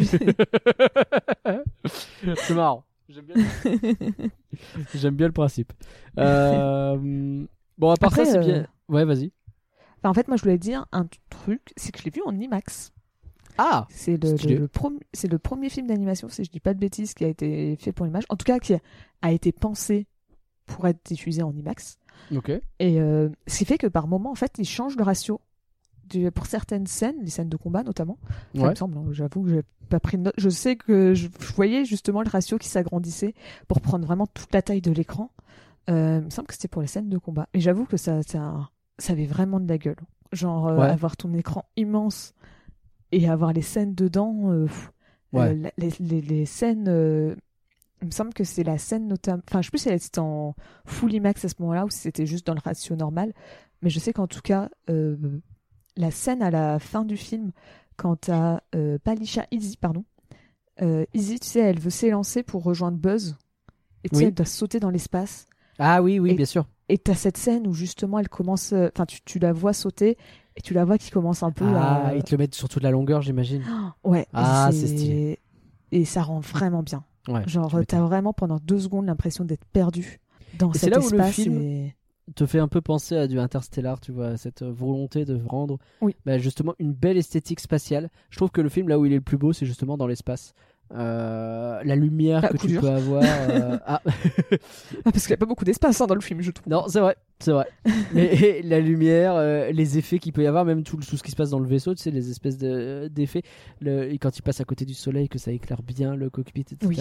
Euh, la vitesse aussi, c'est con, mais la façon dont la vitesse est rendue, tu crois, quoi. Tu sens qu'à chaque fois, il passe un niveau de vitesse supérieur, tu vois la vitesse et tu, tu sens, tu es bien impliqué par le truc. Et, euh, et, et ouais, comme, en vrai, c'est ce que j'ai écrit. En termes de film dans l'espace, ça marche bien. Dommage, on n'y va pas beaucoup. c'est ballot. euh, en, en vrai, il y a. Alors, peut-être que là, je commence déjà à anticiper un autre point. Mais il y a quand même un truc que j'ai beaucoup aimé avec ce film. C'est qu'on n'a pas beaucoup de films de science-fiction qui se passent comme ça, tu vois, dans l'espace. Parce qu'on a Wally. Ouais. Et je pense qu'on est vraiment d'accord pour dire que niveau ambiance, c'est très différent de Wally. Oui, c'est vrai. Et c'est à peu, à peu près tout. Ça Genre- se veut un poil plus réaliste. Après, moi, je pensais à du Gravity, par exemple, qui là, pour le coup, Ouais, passe vraiment mais- dans l'espace. Mais... Je pense euh, plutôt, pardon, euh, en film d'animation. mais en film d'animation, t'as pas tort. Ouais, c'est vrai que ça existe pas trop trop. En général, justement, à bah. la limite. Enfin, tu, tu vois, tu peux citer des films style euh, La planète au trésor, Ouais. mais c'est pas du tout le même style d'espace, tu vois, c'est un côté un peu a trop longtemps steampunk. pour me rendre compte. Oui, en plus. oui. Mais, mais tu vois, c'est- steampunk, tu vois, c'est pas un vaisseau spatial que t'as, c'est un bateau. euh, C'est un bateau euh, style euh, 1800, euh, 1700 euh, qui flotte dans l'espace, quoi. C'est Oui, c'est quand même très stylé et très, très particulier, quoi. Mais C'est je, ça. je pense que quand tu fais un film d'animation, euh, bah, t'as pas envie de montrer l'espace dans le sens où il n'y a rien de plus. Surtout de manière aussi, euh, comment je veux dire, réaliste avec des très gros guillemets, hein, ça reste Buzz l'éclair. hein. Oui. Mais avec, tu sais, il y y a une vraie recherche sur les distances, notamment, j'ai bien kiffé ça. C'est con, hein, mais quand il part à une vitesse encore plus rapide vers le soleil, bah, le soleil il est quand même très loin parce que bah Oui. c'est méga loin un soleil en fait. Donc il faut aller vraiment beaucoup plus vite pour commencer à le voir se rapprocher à l'œil nu le soleil. Et, et tu vois ce genre de truc je trouve ça très malin. C'est de la un peu plus hard SF tu sais comme on dit d'un truc un peu plus réaliste. Oui. et euh, euh, à le- au, au complet opposé d'un Star Wars qui n'est pas du tout de la hard SF par exemple. Mais euh, mais du coup quand t'es un film d'animation, est-ce que t'as vraiment envie de montrer juste ça ou est-ce que tu te dis pas, euh, vu que j'ai un médium qui est quand même hyper stylé, qui me permet de créer des trucs, bah je vais aller sur des planètes et dessiner des machins un peu, un peu plus fantasques quand je fais de la SF Ouais, mais je sais pas. Moi, je prends les jeux vidéo, typiquement un exemple qui sont un médium assez proche. Enfin, il y a de- y a l'interaction, mais tu vois, tu, tu vas peut-être plus facilement dans de la hard SF dans les jeux vidéo que dans les films d'animation. Ouais, c'est pas Et pourtant, C'est de la fainéantise. genre. euh, non, mais c'est que tu vois, c'est juste, c'est peut-être, je sais pas, c'est pas un truc qui les intéresse, mais tu vois, il y avait un côté un peu, bah, je trouvais ça assez quand même rafraîchissant malgré tout. De, de, de se dire, bah voilà, c'est un vrai film de SF euh, qui, qui, qui s'assume, qui. Parce que tu vois, en fait, comme je disais, le seul film que j'avais en comparaison, c'était Wally. Ouais. Et c'est tellement différent au niveau Ouais, ouais, ouais. ambiance, niveau. Tu vois, Wally, tu passes beaucoup de temps dans le vaisseau et tout. Alors que là, c'était sur ta planète, tu bouges presque pas énormément de la planète juste pour aller sur le vaisseau, mais c'est. Mm. Je sais pas. Alors en plus, niveau ambiance, moi, ça me faisait pas mal penser à Mass Effect. Ah oui, j'avais pas fait genre- le rapprochement, mais j'avoue. T'avais notamment toute la scène, euh, bah, justement, dans, le, dans les mines, on va dire. Ouais. Tu tu sais, quand ils veulent aller récupérer la. la... Pas la batterie, mais euh, le, le truc pour leur euh, vaisseau. Ouais. Euh, et euh, t'as toute cette, toute cette scène dans la mine, j'ai vraiment eu l'impression d'être dans Mass Effect. Surtout le premier, où t'as. euh, Ouais. où t'arrives et, et tu dois explorer une base euh, C'est un très peu vide. un peu vide avec une planète très déserte t'arrives sur ta base qui est vide et tu, tu, tu- tu trouves quelque chose t'as des ennemis qui t'attaquent et, ça me faisait beaucoup penser à Mass Effect et donc euh, j'aime bien Ah, Mass C'est Effect un, hein, C'est un un bon excellent point jeu vidéo, donc euh, on prend effectivement. Euh, on- je vais y revenir sur le- les histoires des planètes, euh, juste histoire de terminer sur le peut-être la partie mise en scène. Euh, Je me suis rendu compte qu'il s'amusait beaucoup avec leur effet de flou, tu sais, à flouter ce qu'il y a en arrière, en avant-plan, puis en arrière-plan, etc. Je, je, je- c'était presque à un moment donné, je me suis dit, si, vous continuez à le faire autant, ça va vite devenir un trope un peu nul, mais ça va, ça reste relativement équilibré, mais quand même, j'ai l'impression qu'ils sont pas mal amusés avec. Bon, pourquoi pas après moi il y a juste un petit truc enfin un petit truc- en fait je sais pas si ça me gêne ou pas parce qu'en fait j'ai eu le temps de m'y habituer parce que ça fait longtemps qu'on connaît qu'on sait à quoi va ressembler le film mais tu vois le, le design de Buzz Ouais. j'arrive pas à savoir si je l'aime bien ou pas Je, j'ai un problème avec son petit point sur le menton. bah j'ai ouais envie d'appuyer dessus. c'est, très particulier. Après, c'est logique vu que le jouet, il a cette espèce de spirale qui est censée refléter un genre de. Mais là, il a vraiment un espèce de tout petit nombril sur le menton, c'est très perturbant. Ouais, et, et tu vois, parce que les autres humains, ils sont assez classiques à côté. Ouais. Et t'as vraiment Buzz qui a son menton immense et tu fais. euh, Ah, il est massif. hein. Ouais, et, et tu sens qu'ils ont quand même essayé d'adapter bah, pour en faire un personnage humain, mais t'as un peu ce côté bizarre de pourquoi Buzz c'est le seul à être à ce point-là différent de tous les autres qui sont des personnages que tu pourrais mettre euh, dans, je sais pas, dans, des, dans un euh, Frozen ou dans un. euh, Oui, oui, bah, qui sont plus des Euh, humains très, très classique, basiques, quoi. quoi. Mais alors, à côté, il y a un choix intéressant qui est fait par rapport à Toy Story, c'est que normalement, Buzz, il est plus petit que la plupart des jouets, et notamment de, que Woody. Il est vraiment beaucoup plus petit que Woody, Oui, si on regarde. C'est vrai. Et là, en l'occurrence, Buzz, il est massif. Alors, bon, un jouet n'est pas fait pour être à l'échelle d'un autre jouet, surtout. hein. C'est logique qu'il y ait des différences de taille un peu random, mais ils ont fait ce choix, tu vois, de remettre Buzz comme un grand personnage. Le, Mm. euh, c'est c'est euh, c'est le Thomas Pesquet, quoi. C'est le spationaute qui, en, qui envoie. Et pour rester un peu sur ça, sur les trucs Ouais. qui passent pas très bien, je trouve. Bon, pareil, la tenue ranger de l'espace, au Ouais. début, ça allait. Et puis Ouais. vraiment, tout à la fin, hein, ils ont dit let's go, on va lui mettre des. des- Enfin, tu sais, la- je parle vraiment de la scène qu'on voit tout à la fin du film, ouais. quand ils Ouais, créent le reveal où d'un seul euh, coup, c'est la, la- entre guillemets la vraie tenue, quoi. C'est ça. Et, et là, je fais. Ok, là, c'est peut-être un peu trop joué pour moi. Ouais. Genre, euh, l'autre, ça passait. Je trouvais ça un peu. Tu vois, c'était vraiment ma limite de bon. Ça va, faut quand même bien qu'on reconnaisse le truc d'origine. Donc, ça me dérange pas, tu vois, c'est tout à fait classique. Surtout qu'en plus, j'étais tombée sur euh, justement. euh, alors, une interview, mais de je ne sais plus qui. Je sais pas si c'était le réalisateur ou si c'était euh, le designer, un animateur ou quoi, qui disait que justement, tu vois, ils avaient regardé Buzz et ils s'étaient dit, Hmm, ce qui marche pas? Et ce qui fait très jouer dans le, bah, dans son design, c'est les ailes. Donc, on supprime les ailes. Ah, Et en vrai, je, suis d'accord parce qu'effectivement, bah, sans les ailes, tu vois, ça fait plus ou moins un truc, euh, Oui. une vraie tenue d'astronaute et c'est juste, elle a l'air un peu fluo, mais ça fait une tenue d'astronaute. Hmm. Alors que, bah, à la fin, ils te remettent les ailes. Bah ouais. T'es un peu. euh, Oui, ok, mais ça fait vraiment jouer là. Et donc. euh, Bah du coup, oui, c'est vrai qu'avec les ailes, ça fait un peu chelou, je trouve. Même si j'aime Mm. bien l'idée, en vrai, pour le coup, de comment ils, euh, re- ils découvrent qu'avoir des ailes, quand même, c'est stylé. Ouais. Mais bon, tu demandes Après, je parle vraiment du temps. design. oui, bien sûr, bien sûr. Je parle vraiment du design à la fin parce que quand il a les ailes, tu vois, quand il flotte dans l'espace, ça passe encore à ce moment-là. Ouais. Parce que c'est, c'est, bah, elles sont pas totalement coloriées, tu vois. C'est, tu sens que c'est des ailes juste euh, vite, vite fait, quoi. Ouais. Ah, c'est c'est- c'est son, ce sont ses éjectables, quoi. Oui. Euh, tant qu'on est dans la mise en scène, je vais peut-être terminer par les phases d'action. Euh, alors, j'ai- j'ai j'ai noté que pour la première, la séquence d'action au début, je sais pas, presque l'intro de Toy Story 2 est plus captivante, c'est trop gentil. Tu sais, il y a ce côté, et j'ai l'impression que ça se répercute un peu dans toutes les scènes d'action, où je suis pas vraiment embarqué. Il y a aucun moment où je suis. Je, je les trouve un peu momoles, en fait. Je sais pas si c'est que moi. oui. Non, en vrai, je comprends ce que tu dis. Sur le coup, ça va pas choquer. Ouais. Mais maintenant que tu le dis, je peux voir, tu vois, je peux comprendre. Je sens que ça va être beaucoup ça sur le film. Ça va être un. Je comprends la critique.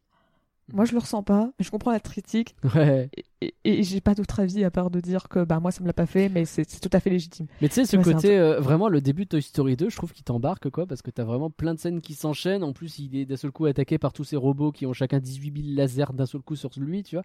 Et ça bouge Mm. un peu, quoi. Et là, euh, il y a vaguement, euh, oh là là, je suis embarqué par un poulpe et ça bouge un petit peu, mais pas plus. Bon. enfin, une vigne, en l'occurrence. Je, je sais pas, Oui. je... même les combats, sais, contre Zorg, on va en reparler un peu plus tard, mais je trouve à chaque fois c'est un peu mou. Bah, je pense que c'est parce qu'ils ont leur combinaison qui est pas très pratique. Bah d'accord. Pour prendre Mais, un euh, exemple très très récent, euh, Dark Vador, des fois, il est capable de bouger vachement vite avec sa combinaison pas très pratique. J'ai pas vu Obi-Wan. je, je me doute, mais c'est pas grave. au pire, les gens savent, et en vrai, au pire, Rogue One, ça prouve aussi des choses, et ça me suffit, tu vois.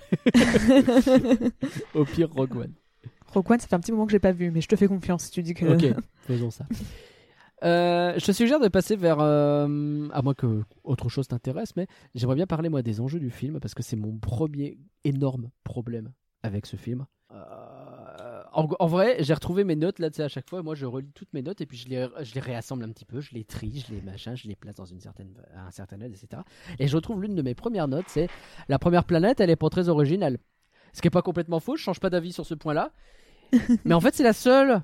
Comment ça, il y a qu'une planète? Comment ça y a- Mais il y a zéro ambition en fait. C'est un film Buzz l'éclair. Quand tu regardes le pilote de la série ou la série, ou quand tu fais l'attraction à Disneyland Paris, mais, mais même quand tu écoutes ces histoires, tu sais, sur sa boîte de jouets dans Toy Story, là, euh, bah, je sais pas, il y a plein de planètes. Tu te parles de, de l'alliance sidérale, tu parles d'un empereur qui est l'ennemi de l'alliance de plein de systèmes. Pourquoi ton film, c'est une planète un peu bateau et c'est tout? J'étais deg, quoi. Ouais, non, mais euh, je pense que tu vois, l'idée c'était un peu de faire comme ce qu'on disait, c'est de faire un truc très hard, science-fiction. Ouais. ou, Hard euh, SF. Mm. Ouais, ouais, merci. Quand je l'ai dit, je me trouvais qu'il y avait un problème. Effectivement. c'est bon, j'ai précisé, tout va bien, on peut enchaîner. Euh, où tu vois, c'était. euh, où tu vois, c'est- c'est bah, beaucoup plus posé, tu vois, on allait, ils voulaient pas sauter de planète en planète pour profiter, mais je trouve que oui, effectivement, la, la planète de base est pas ouf. Bah donne pas envie d'y rester? Je sais pas, moi, c'est- t'as vraiment. euh, Enfin, le secteur Z, euh, le- les trucs comme ça, montrez-nous des trucs. Quoi. Il y a l'air d'y avoir des- un univers vraiment stylé à, à visiter dans ce, dans cette, euh, bah, dans ce monde, quoi. Donc, euh, je sais pas.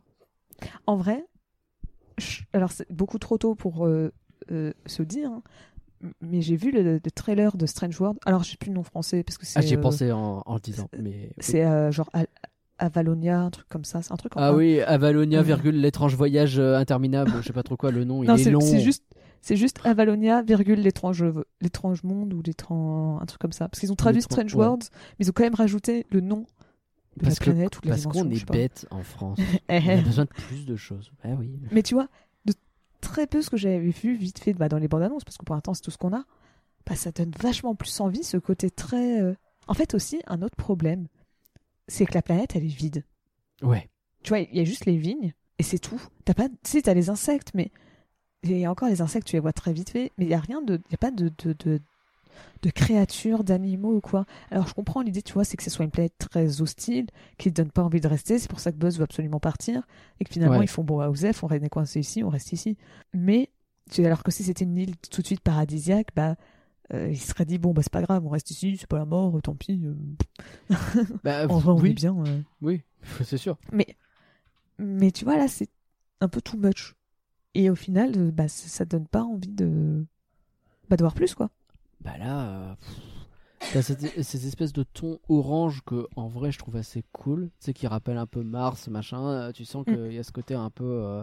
Bah, désertique, quoi. Ouais, mais. pff, oh la vache, quoi. C'est pauvre comme univers. Enfin.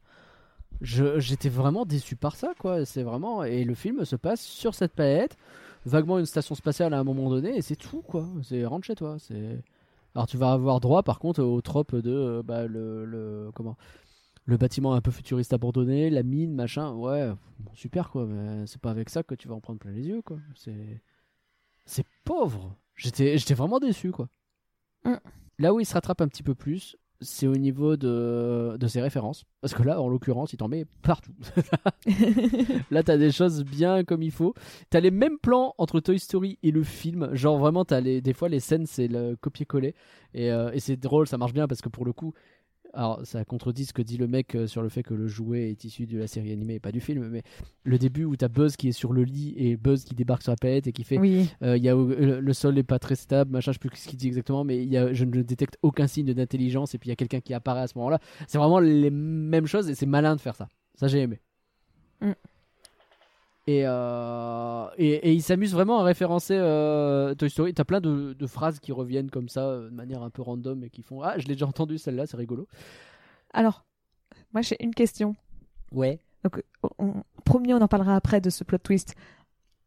Mais quand on, quand on voit le plot twist qui s'ouvre et Ouais. qu'on voit dans l'armure que c'est un certain Buzz, Oui. euh, enfin quelqu'un qui ressemble à Buzz, et qu'à ce moment-là, tu sais, il fait, tu sais, il commence à dire, tu sais, ils ouvrent, et t'as vraiment Buzz qui dit, papa ou un truc comme ça, ou euh, tu es mon père. Ouais. Et je me suis dit, est-ce que c'est la référence? Parce que dans Toy Story 2, il dit, je suis ton père, en Ouais. une référence justement à Star Wars à l'époque, Bien sûr. ou c'est juste en mode euh, parce que Buzz est débile et il se dit pas. ça, ça ressemble de ouf à la, la façon dont le le- le- l'armure s'ouvre, c'est full Dark Vador, full à 100%. C'est vraiment euh, non, c'est vraiment voulu comme tel. Et je suis pas alors effectivement, t'as pas mal de références à, à Star Wars, mais qui en vrai sont assez subtiles. Euh, alors sur les vaisseaux, les choses comme ça, c'est assez évident quand même. Il n'y a pas besoin de chercher euh, longtemps. mais par exemple, tu vois, en fait, je, je fais le, le lien avec Toy Story 2 qui s'amusait du coup à en faire énormément. T'as ce que tu viens de dire, mais t'avais aussi dans toute la séquence d'intro, quasiment tous les tirs de laser que t'entendais, c'était des tirs de Tie Fighter. C'est vraiment le même son. Et là, t'as pas des trucs aussi évidents, mais euh, t'as euh, genre euh, les, les robots font un, un bruit de droïde sonde. Tu sais, les, les espèces de, de droïdes qui cherchent les rebelles sur Hot notamment, etc. Comme ça. Et je viens d'imiter un droïde sonde. Je pensais pas faire ça dans ma vie. C'est très bizarre. Mais. Alors, C'est Mais- un peu trop oddly spécifique pour moi, désolé. Ben, voilà, c'est pour, c'est pour ça que je veux dire que c'est quand même un peu plus. Euh, un peu plus subtil. Il y a une musique à un moment donné, ça m'a fait rire parce qu'elle a vraiment les mêmes sons. euh, Enfin, John Williams aurait pu l'écrire. Je pense que c'est voulu, tu sais. À un moment donné où je sais même plus quand, mais il y a un genre de. Je crois que c'est pendant le combat, le, le combat spatial, le combat de vaisseau, où t'as euh, une musique qui est très très typée Star Wars. Et donc quand c'est fait comme ça, tu vois par touche, j'aime bien. Là où Toy Story 2 au début, il s'amusait vraiment à te les balancer à la Ouais. tronche sans réfléchir. Et T'avais bah, la, rigueur, respiration, t'avais. euh, Oui. pff, T'en avais vraiment beaucoup d'un coup. Et bon, pourquoi pas en soi, c'est pas non plus choquant. Euh, Mais t'as plein d'autres trucs. Euh, t'as, euh, tu vois, le, le Ivan, qui est le, le, pilote automatique, qui déjà ressemble à une cartouche NES parce qu'il faut souffler dedans pour que ça fonctionne. Bon, ça c'est rigolo. mais, mais surtout, il a le même design de HAL de 2001 l'Odyssée de l'espace. Et juste derrière, tu as l'hyper vitesse qui est vraiment le même euh, à la fin de 2001 l'Odyssée de l'espace quand le vaisseau finit par passer dans un, un même genre de super vitesse. Tu as tout un moment un peu. euh, un peu poétique de plein de couleurs différentes qui, qui tournent et là tu as vraiment la même chose au moment de l'hyper vitesse de Buzz donc Toi, ça marche ça bien. poétique? Moi, j'appelle ça. euh, J'avais rien visité dans le film. Je parle de 2001 d'Odyssée de Alors l'espace. tout à fait. Je j'aime pas beaucoup. je- généralement j'aime pas le dire parce que je passe vraiment pour le connard euh, pas enfin euh, qui ne connaît rien au cinéma, mais j'aime pas beaucoup 2001 l'Odyssée de l'espace pour dire la vérité. Et, euh, Bah, et vraiment j'ai pas trouvé ça dingue. Mais Le début est sympa, toute la partie avec Al est sympa, mais alors j'ai vraiment un souvenir de ta genre peut-être une heure de film où, où ils sont juste dans des vaisseaux en train de parler. Oh, Oh, c'est chiant à mourir. Ah vraiment, c'est pas. Oh, on va se mettre tous les cinéphiles à dos. Let's ah go. là c'est sûr. Après avoir dit la semaine dernière, la dernière fois que je n'aimais pas trop vice versa, maintenant je dis que j'aime pas trop 2001 l'Odyssée de l'espace. C'est ça que tu mets dans la sauce là un peu. Après, je l'ai vu, contrairement à d'autres cinéphiles, enfin à d'autres personnes qui ne l'ont pas vu. Donc au moins, C'est je sais de quoi je parle. Vu comme Ouais. ça, c'est déjà pas mal. mais ouais, mais en, en l'occurrence, donc cette, euh, cette séquence de lumière, c'est vraiment pile la même. Et du coup, ouais, t'as plein de choses. T'as des références à, à Alien, j'en ai parlé tout à l'heure pendant le résumé, mais euh, t'as as plein de, de petites rêves qui sont mises un peu partout.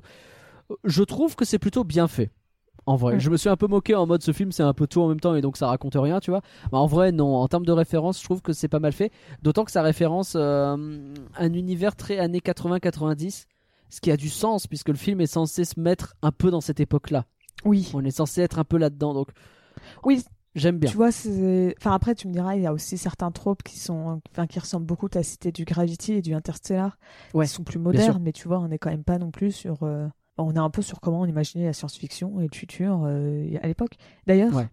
je sais pas si c'est une référence à ça, parce que forcément, de toute façon, c'est tellement un terme qui est devenu connu que forcément, ils ont dû y penser. Mais le fait qu'au tout début du film, celui qui se fait attaquer, sais, le ranger de l'espace qui se fait attaquer, le, le- le petit. Ah euh, oui, le, le petit nouveau, le cadet, ouais, bah il est en rouge.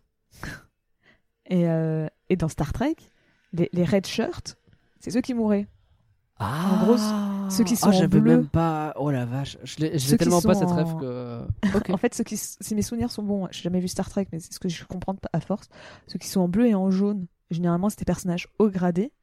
Donc, D'accord. Enfin, je sais pas si c'est par rapport à leur grade ou si c'est par rapport à leur position dans le vaisseau. Tu me diras, c'est un peu le grade ou un Oui. truc comme ça. Mais ce qui fait que c'est des personnages importants. D'accord. Donc ils peuvent pas mourir tout simplement. T'as les personnages et t'avais ceux qui étaient avec un t-shirt rouge. Et eux, par contre, euh, souvent c'est la Euh, eux c'était juste, euh, c'était les ouvriers, c'était euh, tout ça, et c'était ceux qui mouraient constamment. Et en fait c'est tellement devenu qu'un- un trope.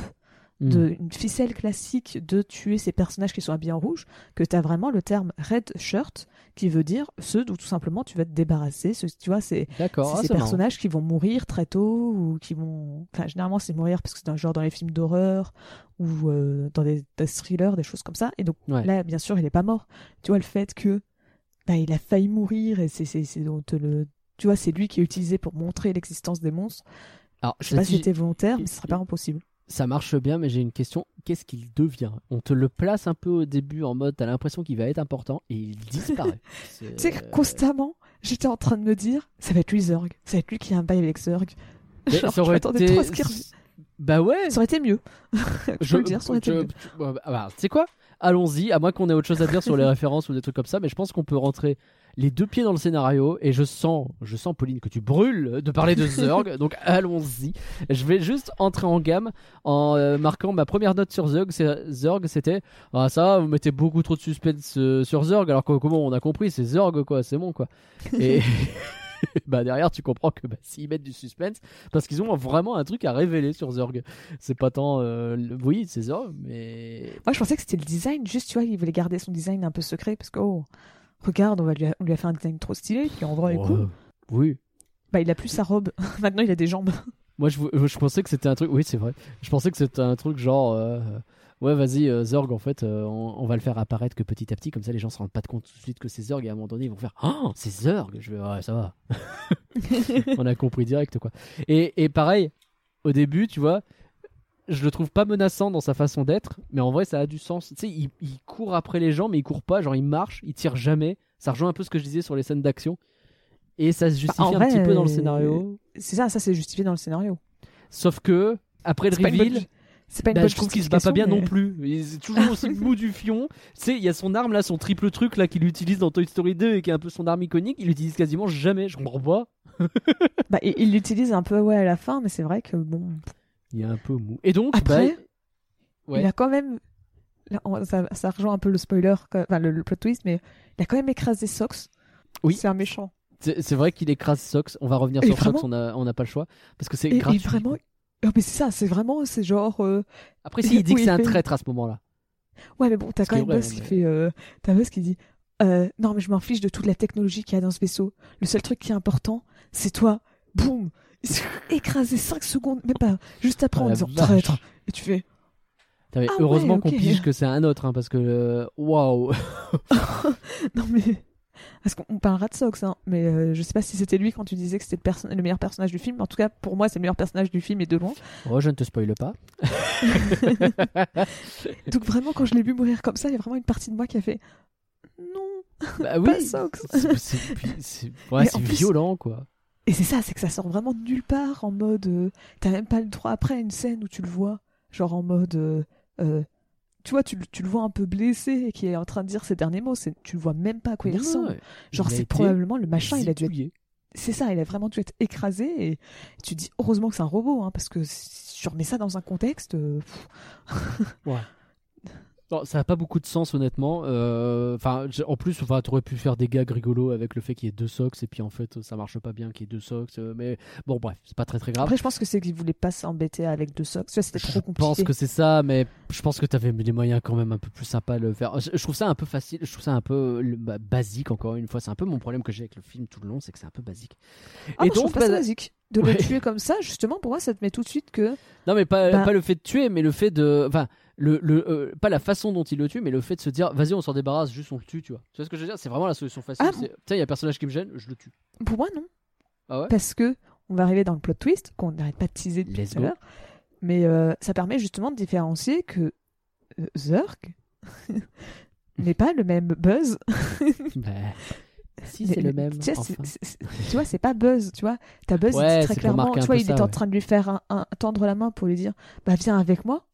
Parce que tu vois, il était toujours accroché. Alors que l'autre, c'était vraiment, non, j'ai aucun sentiment pour toi, t'es juste une machine.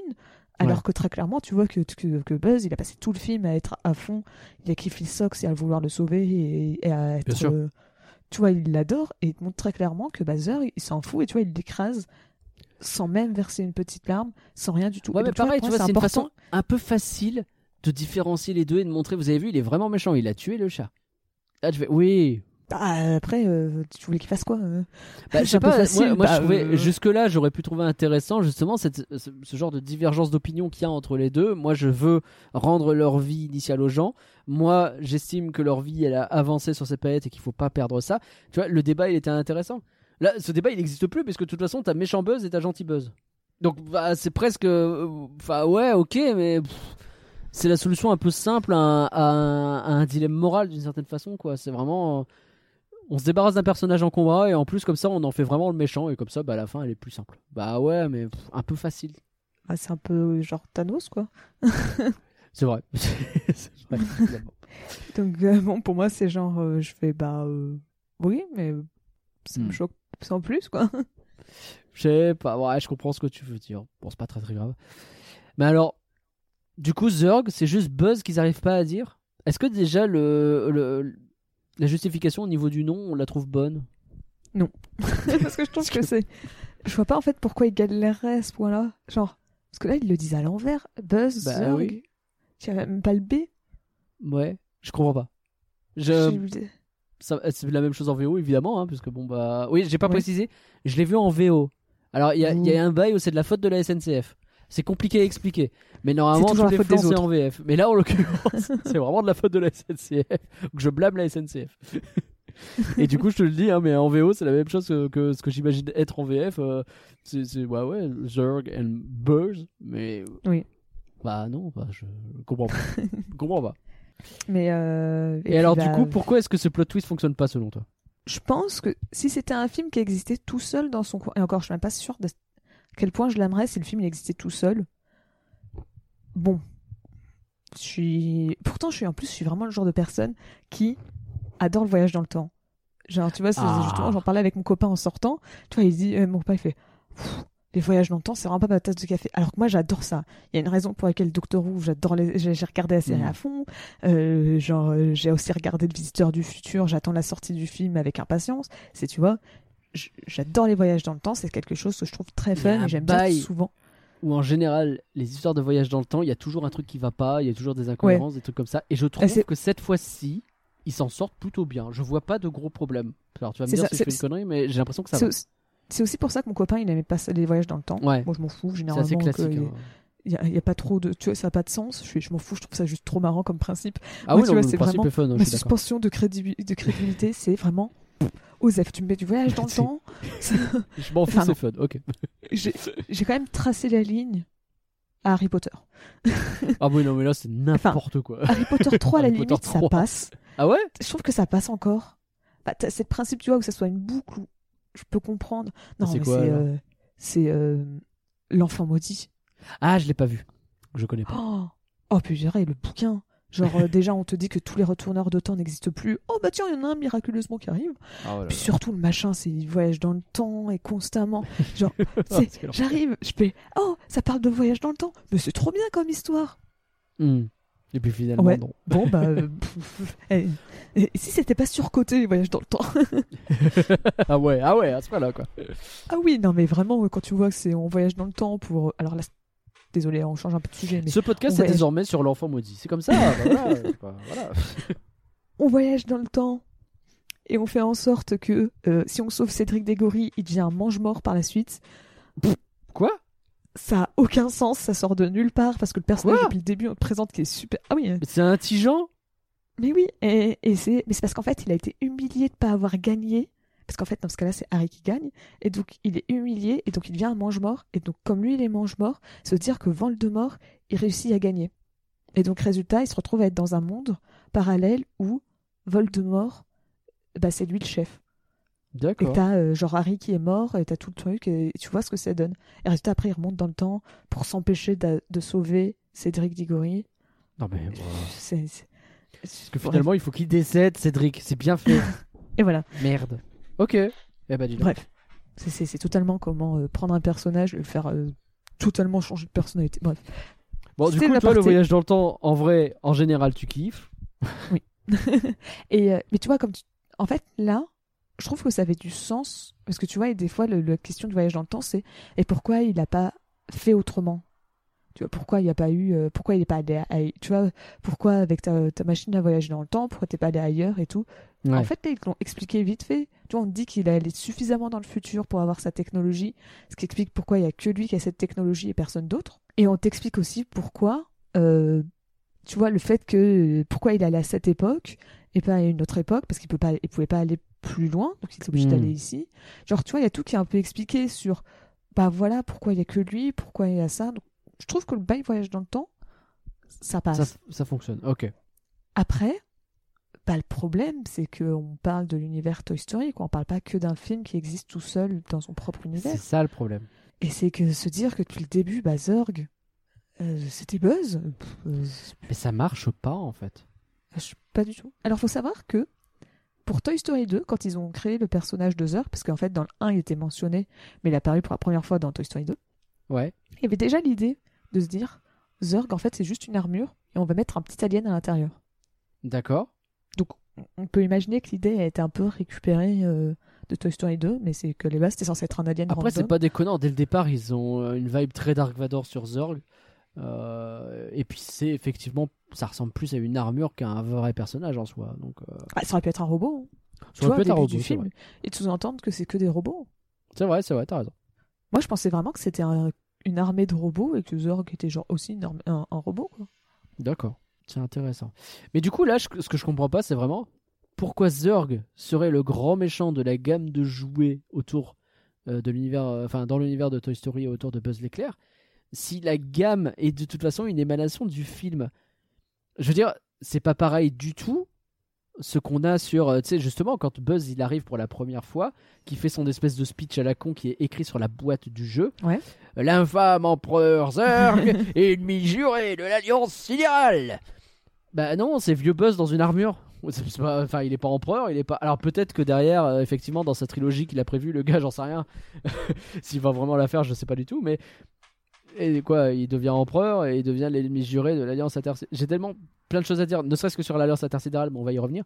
Mais euh, le, enfin, ça marche. Je trouve que ça ne fonctionne pas. Est-ce que t'es resté jusqu'au bout du film? Alors, je suis resté jusqu'au bout, mais pas tout au bout. Je n'ai pas vu le Ah troisième parce que je pensais vraiment qu'au deuxième c'était fini. Je vais en reparler des scènes post-génériques. Parce que moi maintenant, je décide de regarder à l'avance. Il y a des sites qui te, juste te disent Et je me suis fait avoir. scènes post-génériques. J'aurais dû faire Maintenant, ça. je regarde ça parce que j'ai vu qu'il y en avait trois. Je fais trois? Mais où est-ce qu'elle est la troisième? Ok. Et elle est troisième, après Luxo, c'est ça? Ouais, elle est vraiment toute à la Ah fin. Parce que vraiment, j'en s'est levé à la fin du deuxième. On descend tranquillou. On entend Luxo point, point, point. Je- et on est dans, la, dans le couloir et on est sorti à ce moment-là, quoi. Ah bah Mais moi, t'es j'ai Elle est vraiment le tard, cette scène. Parce que t'as vraiment des gens, moi, dans, dans, mon, ama- dans mon IMAX, heureusement qu'elle est grande, quoi, la salle. Parce que eux, ils ont, sont aussi commencé à descendre. Et Ah bah c'est oui. au moment, eux, sauf que eux, au moment de sortir de la salle, la, la scène a eu le temps de se lancer. Ouais. Et donc, C'est sûr euh, que pour- la salle 4 de l'UGC La Défense, ça va plus vite de la quitter, quoi. Et donc pour ceux qui euh, ne savent pas, parce qu'ils ont peut-être loupé cette scène post-générique, cette troisième scène, euh, en fait on se on rencontre, on voit le masque de Zurg qui se, enfin les yeux de Zurg, il y en a un qui se réallument pour te se faire comprendre qu'il est toujours en vie. Et que donc, a priori, il y aura peut-être une suite. Mm. Euh, D'ailleurs, je l'ai montré, j'ai une, une témoin sur cette histoire. Pendant le début du générique, j'ai montré euh, mon téléphone sur lequel je prenais mes, notes et j'avais écrit scène post-crédit, deux points. On voit le robot chercher encore la direction sur le tableau.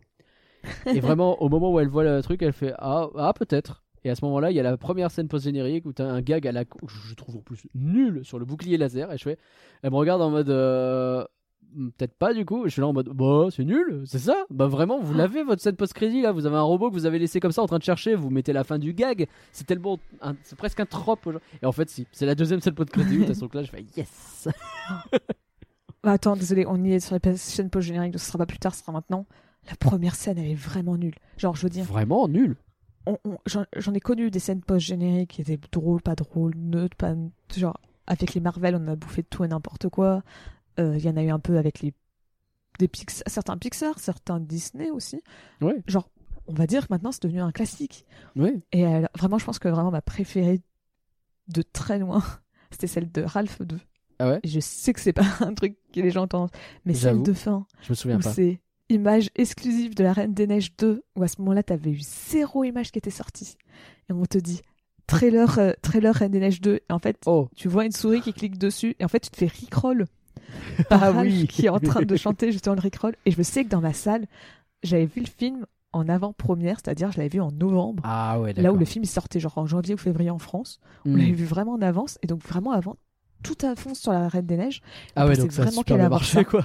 Et donc t'as vraiment toute la salle qui faisait Oh quand on a vu Frozen 2, t'as tout le monde, j'ai entendu des gens faire Oh et puis là on clique et on a entendu le rickroll et j'ai vraiment eu la salle qui a fait oh non.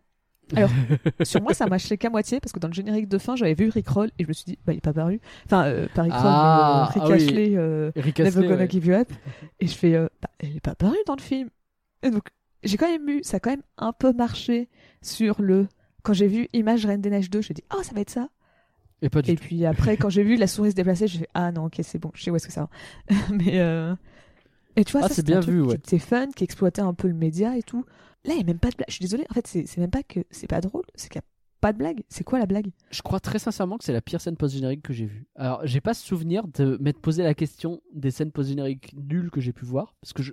en général, c'est pas nul. J'en ai déjà eu des décevantes, tu vois. Ça peut arriver que des fois, tu vois un truc et tu fais Ah oui, bon, ok. Bon, c'est rigolo, je m'attendais à mieux. Tu sais, des fois, tu t'attends à ce que ça te tease, sur les Marvel surtout. hein. Oui. Tu t'attends à ce que ça se tease un truc. Et puis finalement, bah, c'est un vieux gag de fin. Tu vois, le, le En fait- Doctor Strange 2, typiquement, tu peux te dire la dernière scène post-générique, elle va me teaser un truc cool.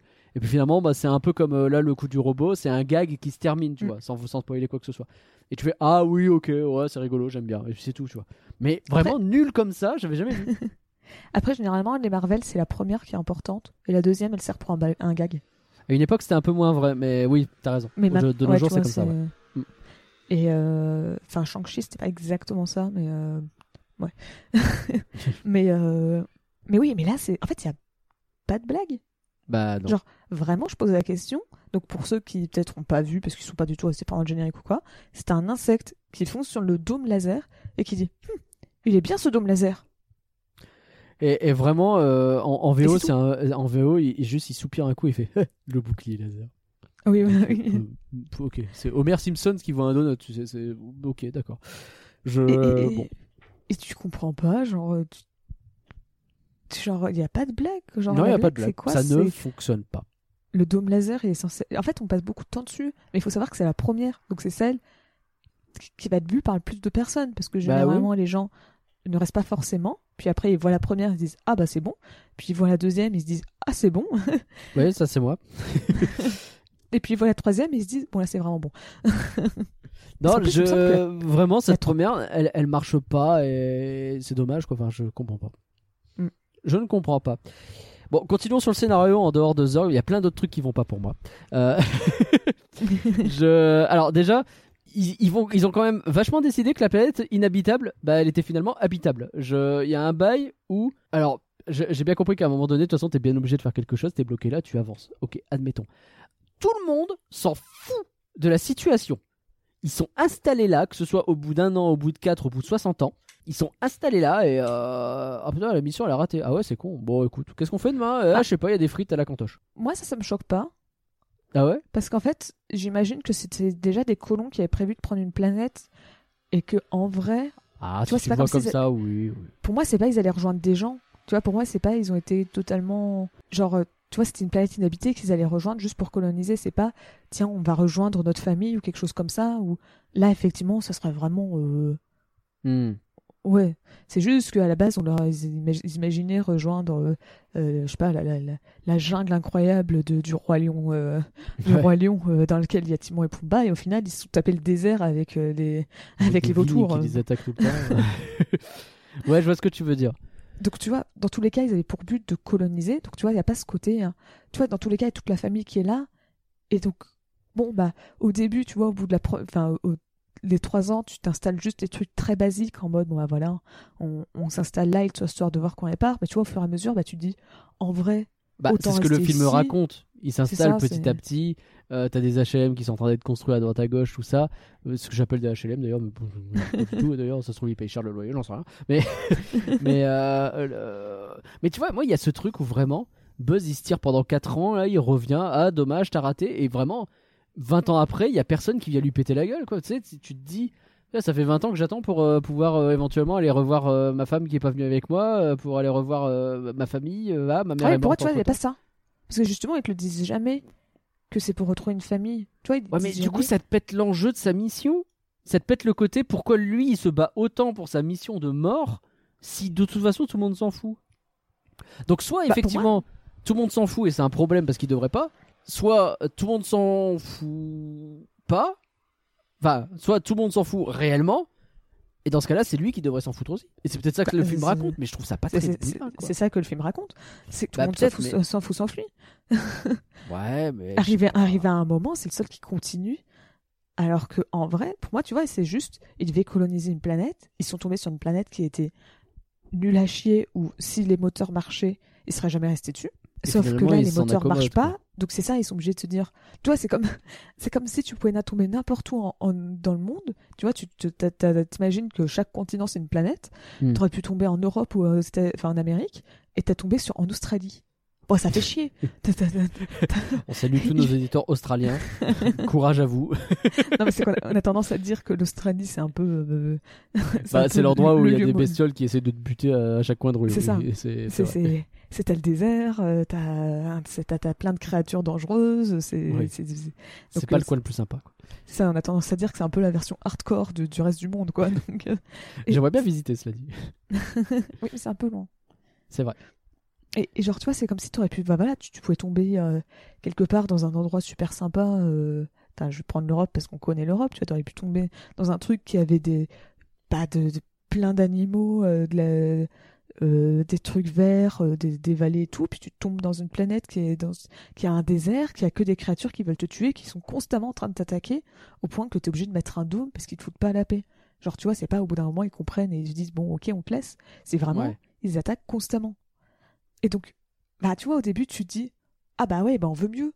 puis après tu te rends compte que bon, on commence à utiliser beaucoup de moyens et c'est très long pour pas grand chose. Bon bah en vrai, autant faire en sorte de autant construire un dôme laser, c'est plus efficace plutôt d'essayer de continuer à aller plus tard. Parce Ouais. que effectivement, tu vois, il y a jamais un seul moment où on te dit qu'il y a d'autres humains qui sont coincés ailleurs. Non, mais c'est vrai. pas, tu vois, que, est-ce qu'il y a leur famille qui est pas là, qui est perdue parce que là, effectivement, il y aurait énormément un vrai, pas, pas un vrai enjeu, mais tu vois, ça serait bizarre que les gens réagissent pas et se disent bon, Osef, euh, je vais plus voir ma famille. Tu vois, pour moi, il y a vraiment tout le monde qui était dedans et Ok, mais ça me semble être un peu. Enfin, tu, tu pars jamais avec toute ta famille, c'est pas possible, tu vois, de partir avec exactement tout le monde. Il y a forcément des gens avec qui ils ont perdu contact. Ça, ça, ça existe pas une famille Bah, où- qui s'arrête sur un cercle fini, qui a pas ouais, mais après, c'est des colons. Genre, euh, c'est à Ouais, mais c'est pas la même chose de, de partir en colonie avec le téléphone et de partir euh, en colonie euh, et de se paumer. Bah, après, euh, revenir, tu- vois. Tu dis ça, mais va dire ça à ceux qui sont partis en 1500 et des brouettes aller aux États-Unis. Ah, bien entendu, mais moi, de la façon de dont je le comprends, c'est- on n'est pas dans ce sujet-là, justement. On est dans un sujet où ils sont partis. Alors, je ne dis pas qu'ils avaient prévu de venir tous les dimanches pour, pour la dinde, mais une fois par an, euh, au bout de 5 ans, euh, qu'il y ait un, retour, euh, qu'ils aillent voir comment ça va, qu'ils aillent raconter tout ça. A priori, c'était ça qui avait l'air d'être prévu quand même. Ah, pour moi, non. En fait, il n'y a rien qui sous-entend ça. Bah, moi, je le Tu comprends comme ça dans peux la mesure où leur vaisseau il fonctionne toujours, tu vois. Tu, tu peux imaginer ça, mais ce rien qui sous-entend que. Il n'y a rien qui sous-entend qu'ils étaient censés retrouver leur famille. Tu vois, il n'y a pas un moment où il dit Mince, ça fait quand même chier, on n'a plus notre famille avec nous. Bah, c'est ça qui me manque. Pour te dire la vérité, c'est cette notion d'enjeu finalement, tu vois. C'est ça qui me manque un peu, quoi. Que ce soit le cas ou pas, hein, j'aurais bien aimé qu'il y en vrai. Justement, ça rendrait l'histoire très différente. En fait, Bah, en je- si je suis dur, je dirais que ça la rendrait intéressante. Parce que là, je vois vraiment du coup l'histoire d'un Ouais, type qui est juste borné et que personne ne veut vraiment arrêter, sauf un type à la fin au bout de 100 ans qui se dit que quand même peut-être à un moment donné c'est chiant. Mais que sinon c'est genre euh, oh, bah non, bah, il a l'air de vouloir continuer à essayer, euh, vas-y, il le reverra dans 4 ans quoi. Ouais, mais résultat, si tu pars sur ta version, déjà, ça devient plus trop un film pour enfants. Oh, je sais pas, tu tu peux le justifier Et après. pour moi, et pour moi, ça en fait un film qui est triste. Bah Parce que oui. ça veut dire que ouais, mais pour moi, c'est fait pas un... pour moi, c'est pas un film pour enfants. Mais ça justifie déjà, ce que hein. fait Zurg, ça justifie euh, ce que fait Buzz et ce que fait Zurg, et, et puis ça donne un peu. En fait, ça te donne un intérêt à te dire, euh, bah, au moment où il y a le choix entre ce que fait Zurg et ce que fait Buzz, le fait de choisir ce que fait Buzz, eh ben, c'est de choisir que effectivement, au bout d'un moment, on fait le deuil des gens qu'on a perdus, on passe à autre chose, etc. Et je, trouve ça vachement plus intéressant, en fait. Là, vraiment, je, je me dis qu'il n'y a pas énormément d'intérêt à tout ce qui se passe. Et, et- ça peut se raconter sans être très triste, hein, comme tu le dis. Ça peut très bien être euh, euh, des gens qui viennent voir Buzz et qui font euh, J'espère que vous allez y arriver cette fois-ci. J'ai pas vu ma maman depuis très longtemps. Euh, et, avec une photo, tu vois. Et, et lui qui est dégoûté. Et puis, bah, peut-être que deux sauts plus tard, il revoit la personne. Il lui dit euh, Je suis désolé, ça fait 10 ans et je sais que euh, t'as pas revu ta mère. Et puis il fait euh, Oh, vous savez, moi je suis passé à autre chose, euh, même si j'aimerais bien la revoir. maintenant, j'ai ma famille, tu sais, et t'as une espèce de petite famille qui s'est formée autour de la personne en question. J'en sais rien, tu vois. Des choses comme ça, tu peux montrer que effectivement les gens évoluent. Et là, du coup, Buzz petit à petit, il comprend que effectivement la vie continue et que c'est pas très très grave. Et c'est là que ça le met en, en, parallèle avec Zurg qui lui n'arrive pas à faire la part des choses à ce niveau-là. Et ça, je trouve qu'on l'a pas, quoi. Et du coup, ça me retire véritablement l'enjeu de ce truc-là, alors qu'il y avait un truc intéressant à raconter. C'est ça qui me manque, en fait, c'est dommage. Je sais pas, moi, je suis vraiment pas d'accord avec cette version. Ok. Je parce que tu vois, je trouve que je- c'est assez intéressant. Tu vois, genre Zurg, tu comprends que sa raison pour laquelle il veut voyager, c'est c'est parce qu'en fait, il accepte pas l'échec. En fait, c'est ça. C'est toi, tu vois le côté. Il faut de l'enjeu, mais c'est juste tout simplement que c'est que Buzz, il est borné et il, achète- il accepte pas l'éch- l'échec. Tu vois, c'est pour ça qu'il aime pas les Ouais. nouveaux, parce que les nouveaux ils font des erreurs et que lui, bah, il faut qu'il soit parfait. Et tu vois, c'est un peu le, le, le symbole, le héros par excellence qui peut pas échouer. Ouais. Et on doit lui dire, bah gars, c'est pas grave, Et t'as fait une erreur, c'est pas la mort. Alors que, tu vois, mais de quoi ça rendrait l'histoire beaucoup plus sombre. Euh, si- tu vois, t'en voudras à Buzz à la fin si s'il sauve pas tout le monde. Moi, franchement, si l'histoire c'était. Alors oui, il faut apprendre à faire le passé, mais tu te dis quand même, Buzz, c'est un connard pour avoir. euh, tu vois, pour pas avoir écouté le robot qui lui disait de pas faire ça, pour pas avoir. Tu vois, tu lui en voudrais vraiment? Bah, ça, Moi, ça factuellement, il aurait dû, c'est sûr. Mais après, c'est aussi euh, raconter que bah, il faut parfois accepter ses échecs et que de ces échecs peut naître quelque chose de différent de que ce qu'on avait prévu et qu'il faut pas courir après ça. Tu vois. Mais Moi, je trouve qu'il y avait un sous-texte vachement plus intéressant à faire que parce que je suis d'accord avec toi, ça fonctionne aussi dans ta version. Hein, je dis absolument pas que t'as tort. Je, dis- je dis juste que j'aurais préféré quelque chose de différent. Mais parce que mon problème, c'est justement ça aussi, c'est que Buzz, je l'aime pas beaucoup à cause de, enfin, que son enjeu et que le fait qu'il passe littéralement 80 piges euh, en dehors de la colonie, finalement, pour le dire d'une façon un peu claire, parce qu'il y a ces histoires de temps qui se dilatent, bah, je trouve que c'est un peu un égoïste qui, effectivement, ne pense qu'à sa mission, alors que, bah, si on part de ton point de vue, il n'y a pas d'enjeu à le faire. Donc, littéralement, ta meilleure pote qui semble beaucoup tenir à toi, bah, elle va décéder gentiment pendant que toi, tu fais tes trucs juste parce que t'es borné et parce que tu t'es dit, euh, genre, euh, ça n'a pas beaucoup de sens pour moi que la fille lui dise avant qu'il aille se coucher non mais c'est pas grave on va trouver une autre solution. Et que lui le lendemain matin il fait allez let's go je vais repartir pour 4 ans. Et euh, si ça rate et ben je vais réessayer. Ça- ça- le fait qu'il se bande de cette façon là n'a pas beaucoup de sens s'il n'y a pas un gros enjeu derrière pour le justifier. Ou alors effectivement c'est juste qu'il est tellement borné qu'il m'est particulièrement antipathique ce buzz. Ouais, donc euh, fait, bon. il y a moi, deux je vois ça juste. Ouais, parce qu'en fait, moi, je vois juste ça sur. Il se dit constamment qu'il va réussir la fois d'après. ouais c'est sûr Donc, tu vois, il se dit pas, je vais partir pour 80 ans. ouais Il se dit, je vais partir juste pour 4 ans. Tu vois, il se dit, 4 ans, c'est rien. ouais mais tu te rends bien compte à un moment donné qu'a priori tu avances pas Ouais, dans ton mais- histoire Après, tu sais, c'est- le bail ou c'est un vrai enfin, euh, phénomène. Phénomène, je sais pas si on dit phénomène. Bref, un vrai truc psychologique. de, Hmm. bah, tu sais, t'as déjà mis tellement de temps là-dedans ah oui que tu te dis, bah, je vais pas m'arrêter maintenant. Tu vois, j'ai déjà mis. euh, c'est des fois, il y a ça aussi avec le point de vue argent, autrement. euh, Le temps, c'est Oui, c'est un biais, un biais de perception. J'ai vu une vidéo qui en parlait effectivement, ce truc de je veux pas gâcher. Alors qu'en réalité, plus tu continues à pas vouloir gâcher, plus tu gâches. Oui. Et, euh, et donc, tu vois, je pense qu'il y a vraiment ce truc de, ok, la fois suivante, je peux y arriver. Et même si tu, parce que si tu vois, si je m'arrête là, ça veut dire que euh, les 4 ans que j'ai passés avant, je les ai fait pour, les 4 ans que j'ai perdus, je les ai perdus pour rien. Les 10 ans que j'ai perdus, je les ai perdus pour rien.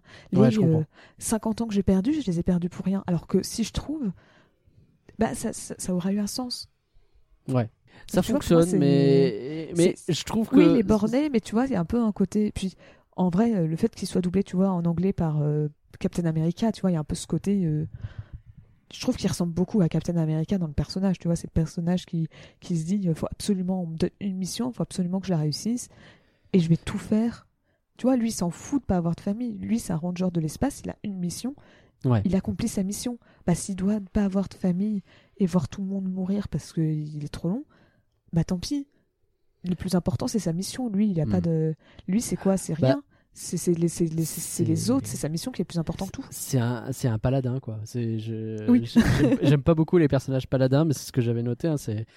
En plus, au début, il parle en citation, il se court martial tout seul, ce qui est rigolo. Je le trouve un peu pénible après, euh, après parce que c'est. Et du coup, je me dis même, tu vois, quand tu vois, vas voir le film au cinéma et que tu t'appelles Andy, comment tu peux vouloir un jouet de ce type? Franchement, j'ai pas envie. Il me donne pas envie d'avoir un jouet de lui.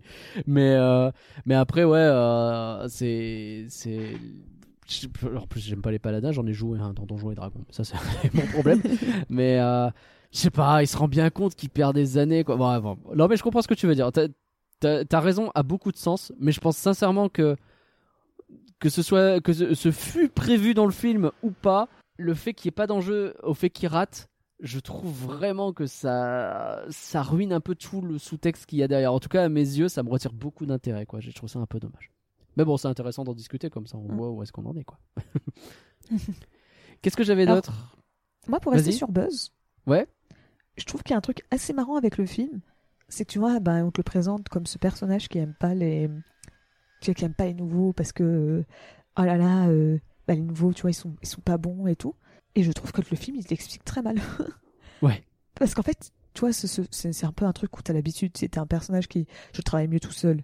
Et donc, qui se retrouve à. qui veut pas écouter les nouveaux Oui, et bien qui sûr. apprendre va, va, va apprendre à travailler avec eux c'est c'est un truc très classique généralement c'est ce qu'on trouve dans les euh, dans les films genre de policiers t'as beaucoup ça, où t'as le policier Tout à fait. solitaire euh, qui va se retrouver avec le petit nouveau qui est tout innocent Mm. et qui veut apprendre, euh, qui est à fond pour le métier. L'autre, c'est le flic, la, la, la clope au bec euh, qui. Et au qui début, dit- il l'envoie chercher les cafés, et puis petit à petit, l'autre, il va faire Oui. des trucs, et puis mais. Ça. Ah oui, il, va trouver, il va trouver la piste qui va lui faire. euh, C'est ça. qui- Et donc voilà.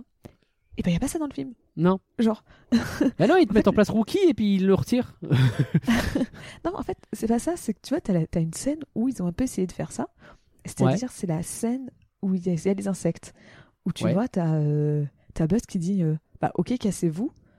Et, euh, et, et bah, moi, je vais tout seul dans mon vaisseau. Puis ils font Ah ouais, euh, tu vois, ils essayent de trouver des idées. Et t'as Izzy qui dit Eh, mais au pire, on peut utiliser le mode furtif. Et au lieu de Buzz qui dit Ah non, c'est une idée terrible, il fait Ouais, ok. Et ils font le mode furtif. Et tu vois, il n'y a pas un moment de. Genre, Bravo, bonne idée. euh, de... Ouais. non, non, pas dans l'inverse, tu vois, un moment où il rejette l'idée en mode. Ah euh, oui. En mode. Ah non, je suis pas d'accord. Et tu vois qu'il est au dernier moment obligé de se dire Bon, ok, il y a vraiment que ça. Et je suis obligé de faire ça. Tu vois, il, a- il entend l'idée, il se dit tout de suite Oui, il passe à côté, c'est une quoi. bonne idée. Mm. Tu sais, il fait Oh, Ok, ok, t'as raison, c'est une bonne idée. Alors qu'on te dit qu'il aime pas travailler en équipe. Mais tout de suite, dès qu'il y a quelqu'un qui propose quelque chose, il dit Non, mais oui, ça me va tout à fait. C'est une. Alors, oui, ok, c'est ce qu'un humain ferait. Mais c'est que résultat, t'as pas ce côté. euh, Oh là là, je n'aime pas travailler en équipe. Parce que dès qu'ils Bah à oui, travailler non. en équipe pour la première fois, alors on peut dire que c'est parce que c'est la, la petite fille euh, de sa meilleure pote, mais euh, tu vois, t'as un vrai bail où. euh, Ça ressemble à Euh, un enjeu qu'ils auraient retiré là encore du film. un peu Ça, à oui, ça, je suis d'accord. Bon. Sur celui-là, on est d'accord, tu vois. sur le mien, non, mais sur celui-là, on peut être d'accord. C'est déjà pas mal. Euh, D'ailleurs, puisqu'on parlait de, de, de ces gens à côté de lui, je te promets, quand j'ai vu les sidekicks apparaître, j'ai soupiré. J'ai cru que l'écran de cinéma, il allait s'envoler. quoi. La team sidekick, là, vraiment grosse vibe euh, nouveau héros, là, Big Hero 6. hein. D'avoir d'un seul coup comme ça, ils débarquent de nulle part. En plus, évidemment, ils ont tous une combinaison à leur taille. Tu sais pas comment ça sort du trou du cul de quoi. Je suis grossier d'un coup. Euh, je. Enfin, oh là là, easy, je suis triste parce que je suis nul, etc. Je dors, je dors. Non, non, non, par pitié. Le- Alors, ils sont. De temps en temps, il y a des bonnes vannes, je dis pas. hein, la, euh, le- enfin, c'est- le- le- la reprise de justice, là, c'est c'est un peu drôle, la conditionnelle. c'est- Il y a deux, trois bonnes vannes, mais. Oh. Moi, le des trois, celui où j'ai le plus de problèmes, c'est le mec, donc Mo. Ouais. Il est vraiment insupportable parce que t'as vraiment 80% des problèmes du film qui sont causés à cause de lui. C'est C'est vrai. vraiment euh, Oh, je suis maladroit, je fais ça. Oh, puis je suis maladroit. Je- La maladresse, c'est bien. Mais quand c'est trop maladroit, t'as vraiment l'impression que c'est juste on a besoin qu'il y ait un truc qui se passe dans le scénario. C'est une ficelle, ouais, c'est ça. C'est ça, c'est on a besoin que ah bah tiens là on a besoin qu'il déclenche le piège, donc faut que le personnage soit maladroit. Bon bah ok, il faut que le personnage soit maladroit, donc il est maladroit. Et c'est un peu. Ouais, c'est un peu, c'est un peu pénible. et, et il est too much. Tu vois, il y a genre il y a quatre ou cinq fois. Ah, même à un moment il dit euh, non mais c'est encore de ma faute, j'étais encore maladroit et tu fais Ouais, Oui, justement, bah, ouais. c'est ça. Euh, au pire à un moment arrête de te lamenter, genre juste fais gaffe. Bah ouais. ouais. Genre euh, arrête de te dire que t'es en vacances et surtout qu'en plus c'est le personnage qui est censé te flipper et c'est lui qui passe son temps à à être maladroit. Et dans le même style, dans le même style, des trucs qui sont là juste pour avancer le, le scénario. J'essaie d'accélérer parce que le podcast est déjà pas mal long. Euh, tu sais, cette, séquence aussi où, où Sox tombe, que du coup il faut le rebooter. Là, il fait un espèce de bruit de modem euh, 56K qui- qui commence à être un petit peu cliché, mais pourquoi pas. Et que d'un seul coup, pouf, il balance une séquence au pif euh, sentimentale, tu vois. Genre vraiment, c'est ah bah comme il a rebooté, pouf, il lance la séquence sentimentale au bon moment qui fait que tout le monde Oui. se pose des questions dans sa tête. Là, tu fais les gars. Oui. c'est un peu facile, quoi. C'est un peu facile.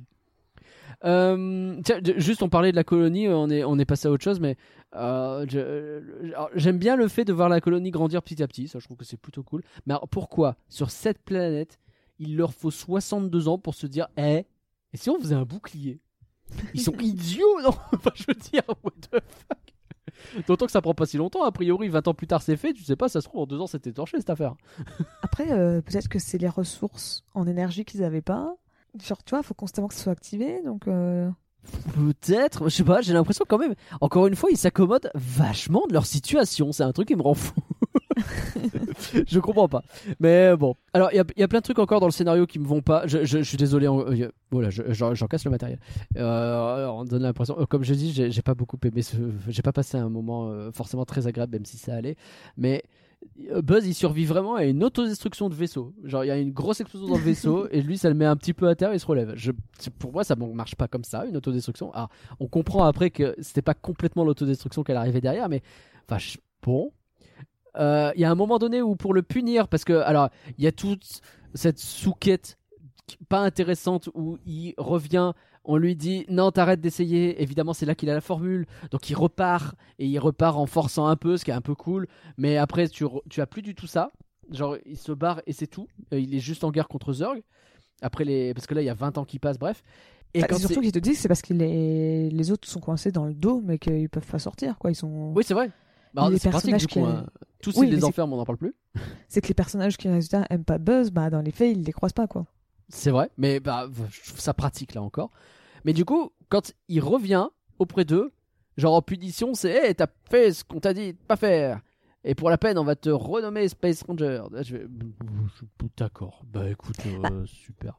Ça, pareil, je suis pas d'accord. Parce qu'en fait, on te montre très clairement avec justement Zurg ce qui aurait dû se passer. Parce que tu vois, là, en fait, c'est parce qu'il revient en tant que héros qu'il a arrêté les robots et donc qu'il a sauvé euh, bah, euh, le... bah, les gars qui étaient dans le dôme, quoi. Ouais, Tu vois, c'est pour ça. Parce qu'on te montre très clairement avec Zurg que bah, s'il était juste revenu tranquille ou pépère, il se serait fait défoncer sa race. bah ouais. Et je suis un peu encore, devenue vulgaire. La- la bah, vulgarité du de du coup, de ma faute, c'est de ma faute. Mais du coup, ouais, t'as ce petit côté quand même de. Enfin, euh, il, est du coup vachement sympa le gars, alors qu'il a l'air tout aussi vénère contre lui, mais euh, pas trop. Ouais, je sais pas. je- Bah, je sais pas, pour moi, on te montre très clairement que tu vois, t'avais les robots, ça posait problème, tu sais pas combien de temps ils auraient pu tenir. T'as- Mm. Tu vois, ils étaient- il y avait une partie de- de- des habitants qui étaient. Enfin, pas des habitants, mais tu vois, il y avait au moins trois personnes qui étaient isolées du reste euh, de la colonie. Peut-être que t'en avais même d'autres qu'on sait pas. Genre, des, tu vois, ils étaient forcés à rester dans ce tout petit dôme euh, électrique, tu sais même pas combien de temps ils auraient pu tenir. Ah bah, imagine final, si en les plus tous il sauvés, savait que les robots Ah bah ça, étaient euh. dirigés par lui-même en vieux. Ça, c'est un autre bail. Mais il le sait pas. c'est vrai, c'est vrai, c'est vrai. Et, et Ouais, tu mais vois, ils auraient pu lui euh, dire, va, si t'étais pas parti pendant 20 piges, peut-être que tu nous aurais aidé directement. Con. Je reste poli, pardon. ouais, Je sais mais- pas. Je sais pas, je. Moi, je trouve ça un peu facile la façon dont il revient et tout est pardonné, quoi. Mais bon. Je sais pas, moi, comme on voit que justement, dans un autre cas, ils auraient- il aurait pas été pardonné, et justement, il aurait dû fuir parce qu'il était pas pardonné, ça me choque pas. Je comprends. Tu vois, on voit que justement, il est pas pardonné facilement. Ouais, mais là, pour le coup, ouais, je, je comprends ce que tu veux. Après, ça se trouve, euh, c'est le fait qu'il fuit qui, qui euh, empire le problème. Et en vrai, il lui aurait juste euh, mis une petite tape sur le cul et puis c'était terminé. Je sais pas. Peut-être, hein, ça on sait pas, mais euh, C'est possible. Mais du coup, ouais, euh, la fin du film, c'est ça, hein, c'est le, le statu quo de fin, c'est euh, bah, ils sont toujours perdus sur une planète, ils ont toujours contact avec personne, mais ils peuvent recommencer à Space Ranger un peu au pif. Et même c'est con parce que bah, la dernière scène du film, c'est là que le film, j'aurais bien voulu voir le- la suite, quoi, Mhm. quand ils commencent à faire le Space Ranger dans l'espace avec des planètes, des machins, il se passe des trucs, je sais pas, mais bon, bref. mais en- en- encore une fois, pour moi, à la fin, tu dis ils sont sans contact, mais c'est parce que pour moi, ils auraient dû être sans contact depuis le début. Parce qu'en soi, il y a rien. Le seul truc qui marche pas avec le vaisseau, c'est euh, l'hyper vitesse. Il y a rien qui dit que le GP, enfin que le que leur signal de détresse, que leur euh, Bah, pourquoi personne est venu les que, leur bah, peut-être parce qu'ils ils sont en mode euh, tant pis, démerdez-vous ou tu vois genre. Oh, bah, sympa, moi, y a-. Mais pour moi, tu vois, tu dis tu dis qu'ils sont le seul truc qu'on dit qui ne marche pas du vaisseau, c'est l'hyper vitesse. Tout le reste, ça marche. hein. C'est vrai. Mais je trouve que justement, c'est pas assez. Enfin, si c'est vraiment le cas, et pourquoi pas, hein, c'est pas assez expliqué dans ce cas-là. Moi, je comprends pas trop, en fait, le, le statu quo dans lequel ils sont. C'est pas très clair, tu vois. Ça, ça manque, c'est con, mais d'une scène avec le conseil principal de la colonie qui essaye de décider ce qu'on va faire de la suite de- des événements à un moment donné, quoi. Là, on a vraiment juste le remplaçant d'Ossorn qui débarque à un moment donné et qui dit euh, Au fait, euh, vous arrêtez maintenant. Bah non, j'ai pas envie. Ah bon. C'est bon. Mm. C'est un peu, un, un peu pas beaucoup. Bon, eh, genre, allez, on se fait plaisir un peu. Et si on parlait de Sox? C'est oui, mais bien entendu que c'est le meilleur personnage et de loin, il m'a fait du bien dans tout ce film.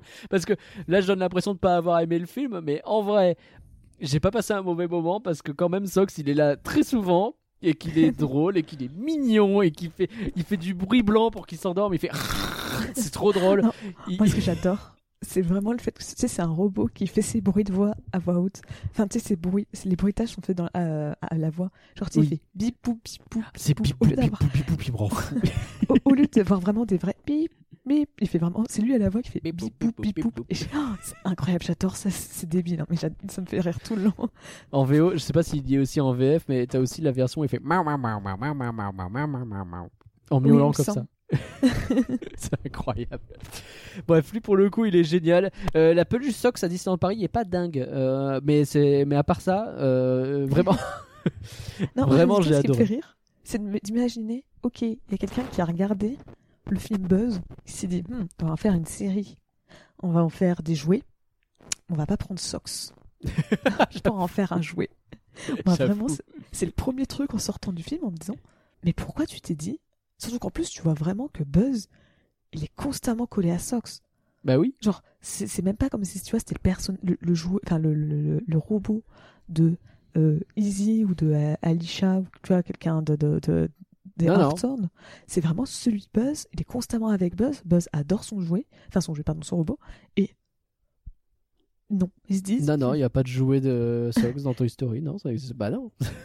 c'est, tu sais, tu vois carrément une scène où t'as Sox qui se met dans le casque de Buzz Mais pour oui. passer en mode furtif, ce qui était très adorable d'ailleurs. Oui. Et encore une fois, tu te dis, hmm, si on, joue- on sort un jouet Buzz, Non. on va pas mettre, euh, Non, on va pas faire de bah. Sox.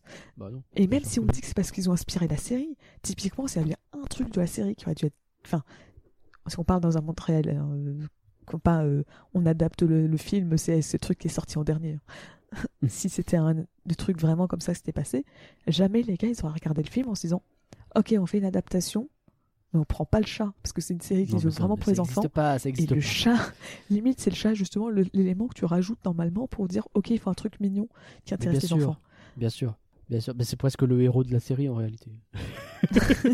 Je pense que tu fais la série autour de lui et pas autour de Buzz. hein. La façon dont il est présenté dans ce film, moi j'ai pas envie de suivre le Buzz encore une fois. Euh, et ça me fait une transition très, très évidente vers l'humour du film, qui en vrai, en vrai, il est drôle. Euh, c'est pas le plus drôle des Pixar, mais euh, moi le fait qu'ils Bah, se moi- fassent tous choper de manière random par les vignes, euh, je trouve ça très drôle. Et que ce soit des très très routines, je trouve ça très drôle quand même. En fait, moi, ce qui m'a étonné, c'était de voir à quel point je me suis. Moi, j'ai bien rigolé devant le film. Toi, Ouais. c'est pas le plus drôle, Non, mais ça marche bien. Mais- c'est qu'en fait, je m'attendais pas à ce qu'il soit drôle. Oui, tu vois, les oui, je suis d'accord. Les bandes annonces te le montaient tout le temps très sérieux. C'est vrai. Donc, moi, dans ma tête, je me disais. euh, euh, je cherche un exemple, mais je m'imaginais plutôt un film à la là-haut, où tu vois, il n'y a pas tant d'humour que ça. Genre, il y en a un peu. Mais tu vois, Ouais, c'est vraiment le d'accord. qui fait l'humour et t'as rien d'autre du, du film et tout. Et Non, c'est pas le Euh, cas, c'est assez drôle. Et, et d'ailleurs, je l'ai pas dit, mais Sox, c'est pas un sidekick dri- rigolo DreamWorks pour le coup, parce qu'il ajoute vraiment. euh, Enfin, je veux dire, il est là en double avec euh, le, ce qui se passe avec l'autre Buzz. C'est lui qui trouve la formule. euh, c'est, euh, enfin, il fait plein de trucs. Il apporte plein de réflexions intéressantes. Vraiment, c'est, il aurait pu être euh, le, le Olaf ou le Scrat ou j'en sais rien de- du film, et c'est pas du tout le cas. Quoi. oui, je suis d'accord. J'ai vraiment pris deux exemples, pas DreamWorks de sidekick euh, rigolo, rigolo DreamWorks, mais Surtout qu'en plus, Strat, c'est même pas un sidekick rigolo. C'est vrai. En Parce plus, que il a sa propre histoire, quoi. C'est vrai que c'est plutôt juste- en l'occurrence, mais C'est ça. genre, il est vraiment juste là pour faire des blagues, certes, mais c'est pas un sidekick, genre. vraiment pas. Euh, et euh, Buzz qui se bat contre la machine aussi, genre les derniers mots enregistrés, c'est je vais pas enregistrer mes derniers mots. Je vais pas enregistrer mes derniers mots. Ce sont vraiment vos derniers mots enregistrés, ça? Non mais ça m'a fait rire. Sa détestation des autopilotes était un peu forcée, mais globalement les, les interactions sont drôles quand même. Je- J'ai passé un bon moment. Mais euh, par contre, alors moi, j'ai compris que la... je, je suis pas bête, hein, j'ai compris la blague, mais à chaque fois que je voyais le truc avec le sandwich, Oui. ça me mettait mal Alors. à l'aise. Parce que vraiment, moi, j'étais constamment. Tu sais, à chaque fois que je le voyais reposer son sandwich sur la table, je fais. T'as compris pourquoi on a mis un pain et pas la viande à l'extérieur? Parce qu'il y en a un qui prend pas les microbes de la même manière que l'autre. c'est vrai. Genre, tu vois, eux, ils disent, c'est parce que c'est gluant, on peut se lécher les doigts. Moi, j'étais en train de dire, ouais, bah, c'est surtout euh, ton machin, tu le poses 5 secondes quelque part. Crois-moi que tu t'en sors pas de la même manière que. Là, encore, je suis désolé, il y a une témoin dans la salle de cinéma qui m'a entendu dire un truc du genre, mais c'est une trop bonne idée. Parce qu'ils ont raison, il y a beaucoup trop de pain dans les sandwichs. mais ça, c'était drôle, j'avoue. Euh, j'ai quasi fini de mon côté. Euh, j'ai trouvé la technologie des cônes euh, de capture vraiment conne. Ça m'a fait rire de l'écrire, donc je le redis. Mais la façon dont ça fonctionne, je ne pige pas. Alors c'est rigolo parce que as, ce, ce genre de technologie, ça existe dans plein de trucs SF, donc je pense que c'est aussi une portée un peu parodique. Parce que c'est vraiment con la façon dont ça fonctionne. je, je comprends pas vraiment. Sinon, il y a un moment donné où euh, il y a un personnage qui fait It's bad buzz et m'a fait rire parce que le bad buzz c'est voilà. Et euh, sinon la musique, on en, on en parlait en off juste avant. Euh, Il y a vraiment une putain de musique pendant tout le film et vraiment à un moment donné j'ai écrit oh là là la musique au lancement de la fusée la première fois là c'est bon euh, je l'ai déjà trop entendu j'en peux plus et en fait c'est que celle-là qu'on va entendre donc accrochez-vous parce que En fait, t'as vraiment le, quatre notes qui se répètent quoi t'as le thème de Buzz, donc qui Ouais. est celui que t'as chanté au début. Et, euh, et après, pour justement sa mission, ça s'appelle mission perpétuelle, le nom en anglais. Euh, donc pour quand il va boucler constamment, bah, ça va être le thème de Buzz qui va être un peu genre réadapté pour un peu me- plus épique quoi. Ouais, c'est ça, pour euh, bah, justement coller à ce montage. Et alors comme je disais en off, je préfère quand même la version euh, pour le montage, on va dire, euh, la version bah, mission perpétuelle plutôt que juste Buzz l'éclair. Parce qu'elle, justement, elle est un peu plus. Il y a un truc en plus. T'as à la limite très vite fait le thème de Zurg, où t'as Ouais. une des chansons qui dure 30 secondes. Sur Spotify, ça se voit facilement, elle dure 30 secondes. Oh la vache, 30 secondes quoi. Mais elle est vraiment très bien, avec des chœurs. euh, bah, pour montrer un peu que, bah, eh, regardez ces personnages méchants. euh, oh, Mais on va mettre plein de chœurs. euh, euh, oh, je oh. pense qu'elle sera dans le podcast parce que de toute façon j'ai bien compris que j'avais pas énormément de choix. Mais c'est ça. En fait, c'est surtout, tu vois, au début, je disais, bah, c'est- Michael Giacchino. Bah, Ah, moi je m'attendais à des trucs stylés Giacchino il fait des trucs cool quand même. Il nous a fait, bah, surtout, surtout chez Pixar. Il nous a fait Les Indestructibles. Et Rogue One. Il nous a fait Ratatouille. Il nous a fait, euh, il nous a fait là-haut. Genre, Oui, bien sûr. Rogue One, tu vois, j'ai pas assez de souvenirs pour me, tu vois, quand j'ai vu le film. C'est rigolo. Juste, c'était rigolo Rogue One parce que euh, tout le monde en sortant de la salle de ciné a fait ah ouais c'est Star Wars version Wish tu vois parce que tu, tu sens qu'il reprend les thèmes de Star Wars mais il met une fin différente à chaque fois tu vois et donc ça fait un peu euh, je, je m'inspire et je pars n'importe où sauf que en vrai moi je trouve que c'est très cool et je l'écoute euh, avec grand plaisir euh, en dehors et euh... oh il fait le attends le film Mario? Ah, ça me dit quelque chose, effectivement. ah ouais, c'est tu ça le dis. Il va faire Je le film rappelle. Mario Je, je sais pas qui fait la musique sur le film Mario, je suis désolée. Ah, il fait des musiques additionnelles en fait, puisque c'est. Attends, pardon. Sur le film Mario, on a euh, ce qu'on appelle le carré d'or hein, à ce niveau-là. Euh, on parle d'une musique de Hans Zimmer, Harry Gregson Williams et John Powell, avec donc du euh, Michael Giacchino. À ce niveau-là, euh, il manque John Williams et c'est bon, on a tout le monde quoi. Il y a vraiment toutes les musiques de films réunies dans un seul film, c'est incroyable. Mais, euh, mais donc, ouais, et c'est, tu vois, c'est pour. Bah, je suis désolée, mais la, la BO de Ratatouille, elle est culte. Oui. Euh, là-haut, t'as de- quand même deux, trois thèmes qui sont vraiment cultes. Ouais. Les Indestructibles, le thème de base, il est culte. Bien sûr. Bah, celui-là, euh, Bah, il est. ouais, après, il reste en tête, hein, ça tu peux pas dire le contraire. Moi, je suis Ouais, sorti mais- du film, j'ai cassé les pieds de. Bah, j'avais une seule compagnie en l'occurrence, je peux dire qu'elle a entendu la musique. mais ouais, euh, Et du coup, Je toi pas. qui l'as vu en VF, Pauline, Et bah justement, je voulais en parler de cette VF. je, je- je m'en doutais. Est-ce que euh, pour ceux qui, qui, qui ont suivi un peu euh, tout ce qui s'est passé autour de la VF, la VF, il y a eu pas mal de rebondissements. Hmm. C'est-à-dire les premières bandes annonces qu'on avait de Buzz l'éclair, qui ont été diffusées en VF, euh, c'était. en fait, on s'est rendu compte que la VF de Buzz, euh, c'était Adrien Antoine. Alors là, pour vous, vous dites, je sais pas qui c'est. Euh, c'est notamment lui qui fait la voix française de Thor, donc de Chris Hemsworth. Et je trouve Ok. ça très drôle qu'en anglais ce soit Chris Evans, donc Captain America, et en, en français ils ont dit, hmm, va prendre la voix de Thor et donc de Chris Hemsworth. À la limite, les gars, j'ai l'impression qu'ils ont pris leur fiche Chris et ils ont pas pris la bonne. Ils se sont trompés, tu sais. Ils ont pris l'autre Merde, c'est l'autre Avengers. Ah merde. Et vraiment, la voix, elle collait incroyablement bien au personnage. Ouais. Genre, euh, bah, j'avais reconnu que c'était la voix de Thor, mais tu vois, genre, je fais, oh, ah ouais, c'est trop bien et tout. Ça alors, tu l'as mis au passé. Elle collait. c'est bizarre. Et en fait, euh, il y a genre un mois, un mois et demi, t'as euh, Disney qui a publié une nouvelle bande-annonce euh, en disant François Civil et la VF de euh, Buzz, enfin ou Buzz, donc. parce qu'ils mettent même pas le VF. Et euh, on a le droit aussi en plus à avoir eu par exemple Chantal Latsou euh, qui s'est rajoutée, euh, d'autres personnes, mais c'est du Star Talent que je ne connais pas, donc je suis désolée. euh, et, et- c'était probablement des gens connus. C'est Ouais, sans doute. Bah. Star Talent, c'est mieux. ouais. Et, euh, et tu vois, ils ont l'ancienne bande-annonce a été supprimée, enfin pas supprimée, elle est passée genre en non répertoriée sur leur chaîne euh, YouTube. Alors heureusement, comme les sont- preuves. comme les bandes-annonces sont constamment disponibles partout ailleurs, bah euh, il y a 36 000 autres chaînes qui YouTube qui l'avaient répertoriée. Ouais. Elle existe quand même toujours un peu. Et donc, bah, ils ont remplacé euh, quelques mois à l'avance, donc on peut même supposer que une grosse part, enfin là c'est moi qui extrapole, mais je sais que c'est déjà arrivé sur certains films par le passé d'avoir tout qui était doublé par des, bah, des comédiens de doublage, des doubleurs comme vous voulez. Et, euh, et en fait, au dernier moment, c'est quelqu'un, un Star Talent qui passe, et euh, genre un mois avant, le Star Talent, il refait le film, et donc la première version n'existe pas. Pour des raisons des- évidemment très marketing et bah, après ils essayent plus ou moins de faire en sorte que ça colle. Des fois ils s'emmerdent plus que d'autres.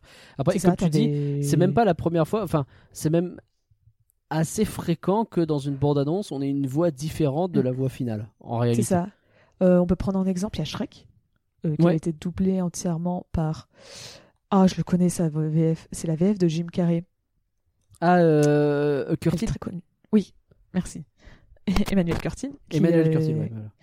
euh, il me semble que c'était lui qui était censé faire la, la, la, la VF de, de Shrek. D'accord. Et en fait, finalement, bah, c'est Alain Chabat. Alain Chabat. Et tu vois, là, on a totalement gagné. Oh, bah, Euh, T'as Emmanuel Curtin à nouveau pour Olaf, qui avait fait totalement, euh, qui avait fait entièrement Olaf, et maintenant il fait plus que les chansons. Ah, quoique non, les chansons c'est que sur la VO, euh, sur la BO en oui, c'est sur le, le CD. C'est ça. Est-ce que c'est Danny Boone qui a été en, C'est Danny remplacé Boone qui l'a fait. Est-ce qu'on y a gagné, euh, Pauline? On fera un flanc sur la Reine des Neiges à l'occasion. Et euh, il y avait aussi un autre exemple. Je sais plus ce que c'était. C'est Chicken Run. Oula. C'est Gérard Depardieu qui a remplacé je ne sais plus qui. Eh bah déjà. Ok. Donc voilà. Bon, Chicken Run, euh, le souvenir que j'en garde, hein, très franchement. J'ai toujours pas vu le film, donc il faudrait Ouais. que je regarde.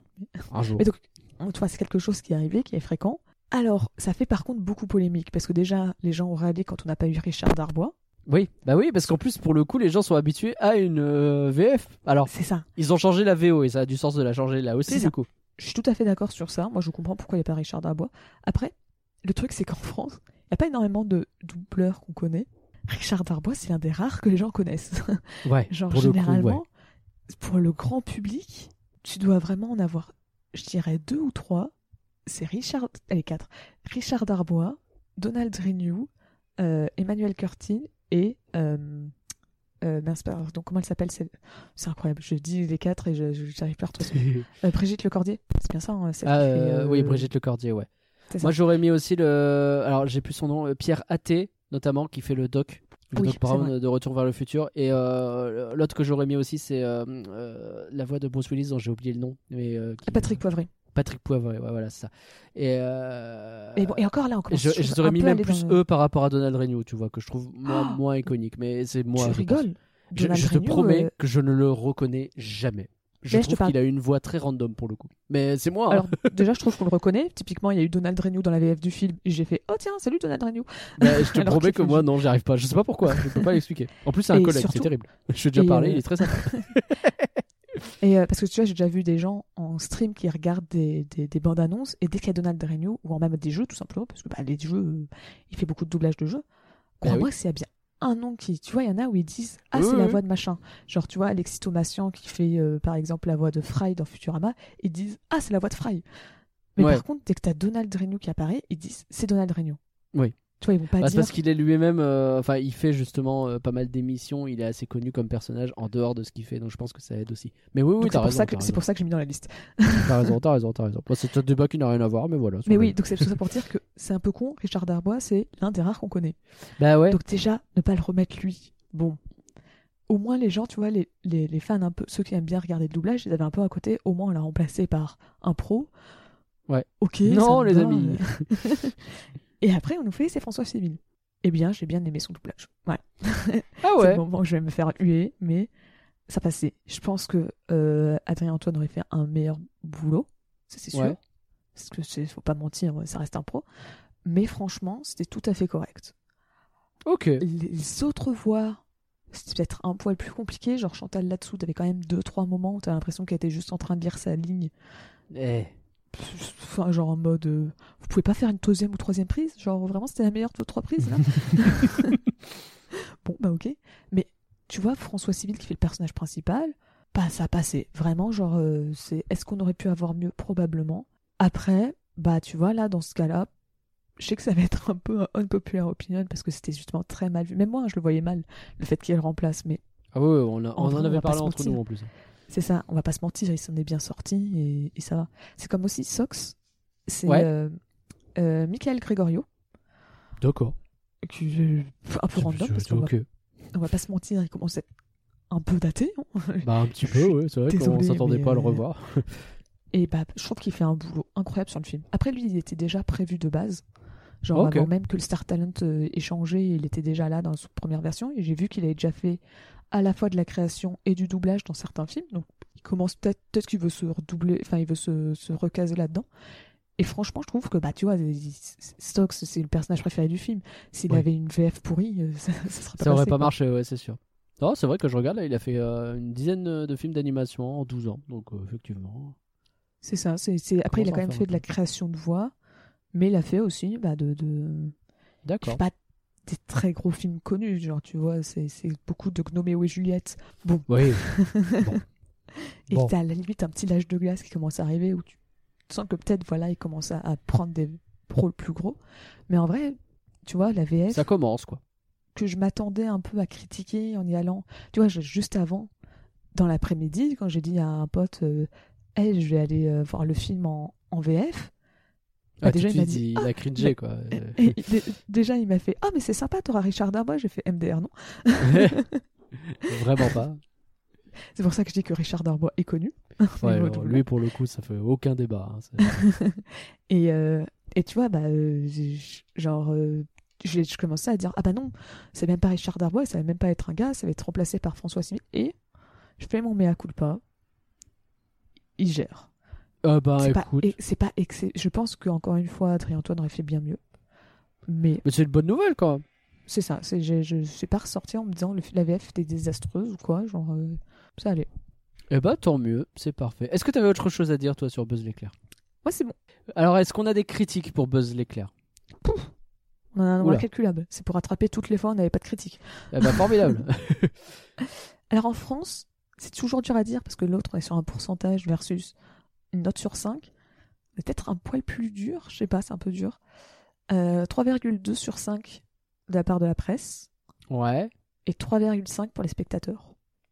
3,2 sur 5, ça fait genre 64. Donc, effectivement, c'est moins élevé que, que les Bah, c'est sûr. 75 de la presse. quoi, de, Et on est assez loin des 85% pour les... Oui, là, pour le coup, on est assez loin, ouais. Donc, effectivement, c'est plus dur. Alors, le, le Dauphiné libéré, qui a mis 4 étoiles sur 5, par Thibaut Liessi. L'animation de Buzz l'éclair est, elle aussi, bien plus classique que le dernier Pixar en date, Alerte Rouge. Ce qui l'empêche d'atteindre les sommets du studio. Ça reste tout de même une belle aventure spatiale, surtout pour les petits, mais aussi un peu pour les plus grands. Ouais. Ouais, il est resté très très sur l'animation et effectivement elle est classique, mais ouais. Ça- je trouve dur de, de, de reprocher à un film que son animation elle est classique. C'est ce que je disais au début en fait. hein, ça, bah, c'est beau, c'est un Pixar et ça banalise le fait que bah putain il y a des gens qui se sont fait chier quoi.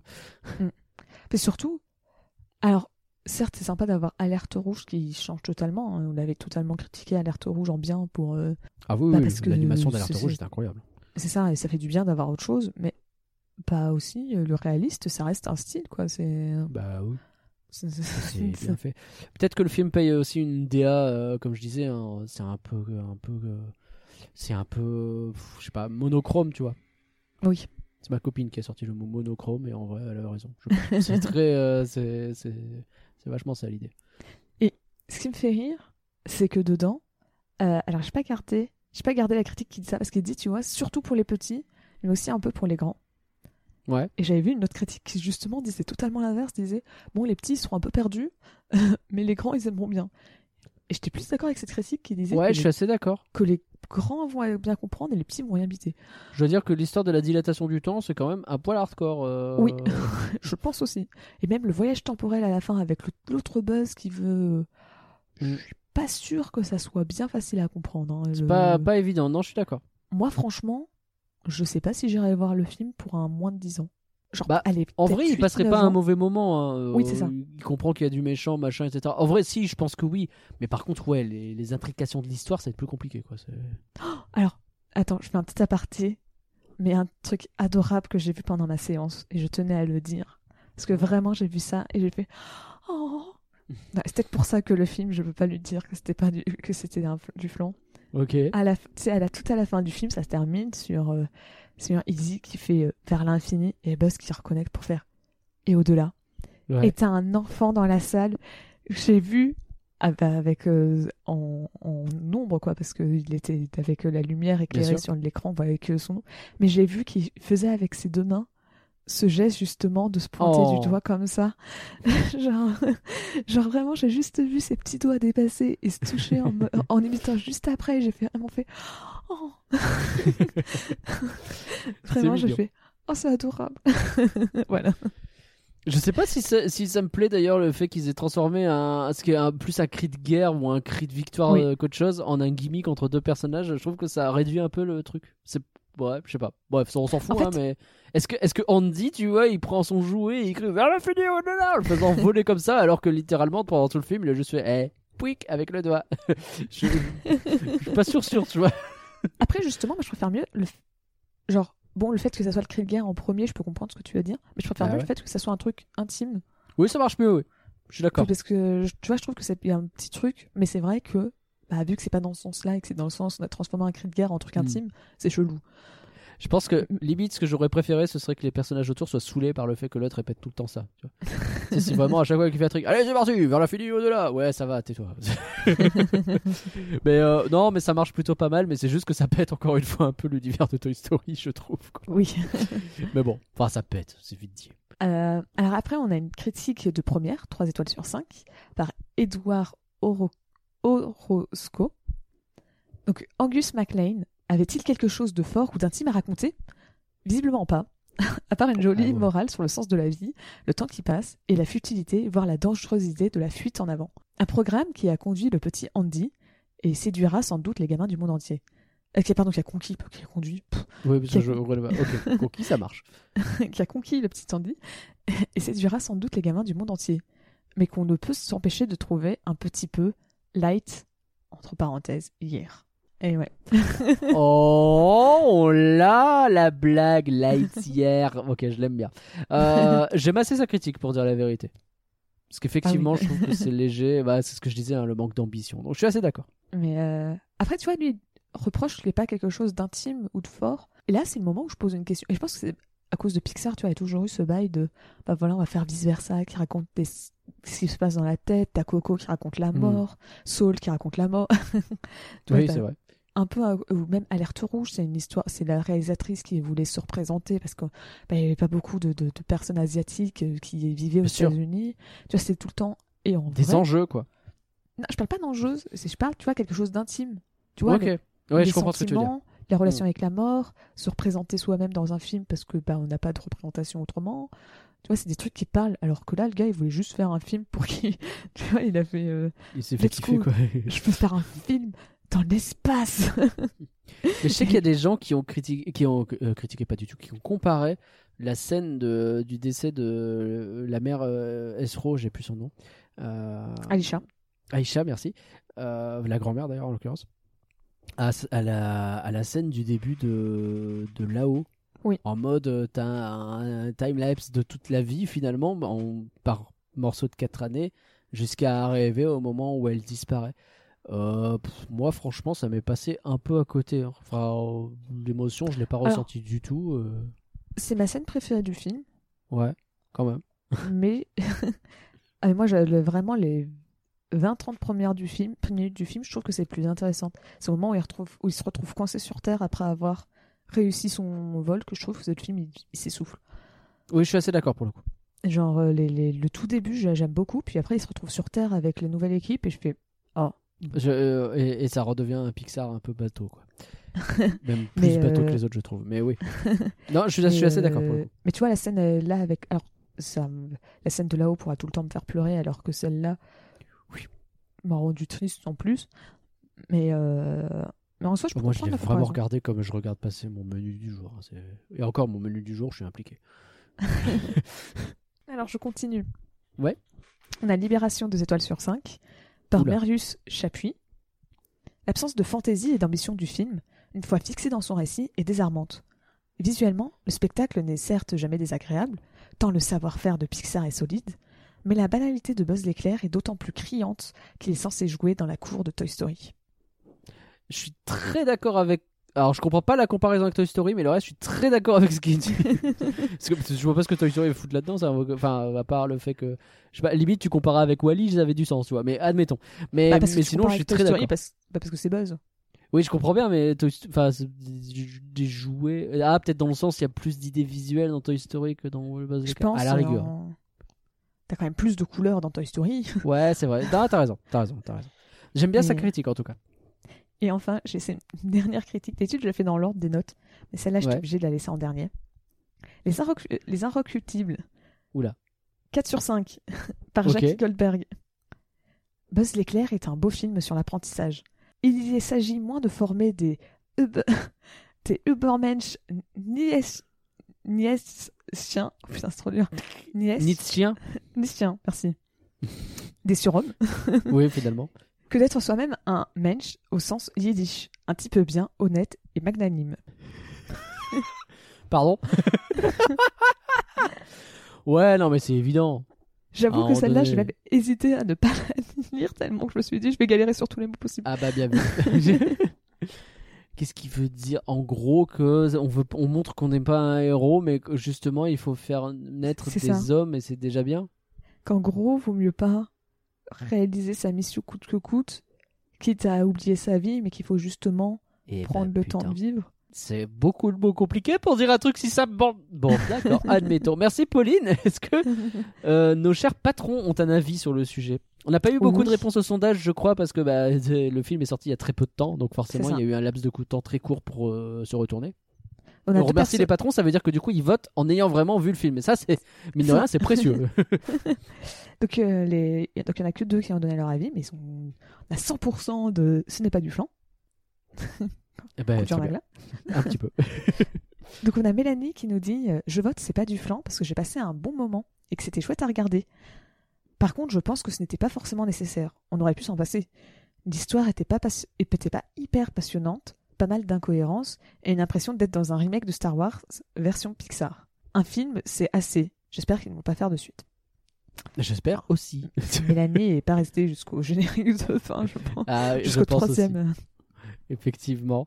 Euh, J'aime bien ce que dit Mélanie maintenant. euh, de- Enfin, oui, oui, dans les, dans les faits, c'est ça. hein, Y compris d'être devant un, remake de Star Wars version Pixar? Bah, j'aurais pas comparé à Pixar, moi, personnellement. En vrai, si je- si j'avais dû comparer, j'aurais plus dit Interstellar. Mais, euh, Donc Star Wars, pas Pixar. Parce que t'as dit, euh, j'aurais pas comparé, j'aurais pas dit Ah oui, c'était un Star Pixar. Wars, pardon. Oui, oui, oui. C'est vrai, aucun sens. Effectivement. Parce qu'autrement, être dans un remake de Star Wars version Interstellar, Je sais pas si j'ai envie de voir ça vu que je déteste Interstellar. Donc, euh, mais... non, mais pour le coup, ça me fait plus penser à Interstellar effectivement ce film. Mais euh, mais après, euh, enfin dans l'idée, euh, dans l'idée, ouais, c'est un peu ça quoi. C'est c'est pas utile. Je suis assez Mm. d'accord. Ça aurait pu l'être en plus. Ça aurait pu raconter plein de choses hyper intéressantes. Et bah bof. Et on a aussi Jérôme qui nous dit donc c'est pas du flan. Le film est fort sympathique et peut permettre au jeune public d'entrer dans le monde de la science-fiction. L'histoire est assez convenue et prévisible, hormis pour l'identité d'un personnage, on se demande bien qui, C'est vrai.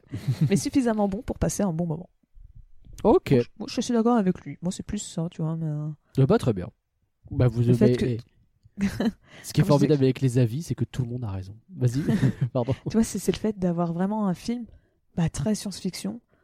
Tu vois, parce que j'ai avant de, de faire le flanc, j'ai tapé film science-fiction en animation.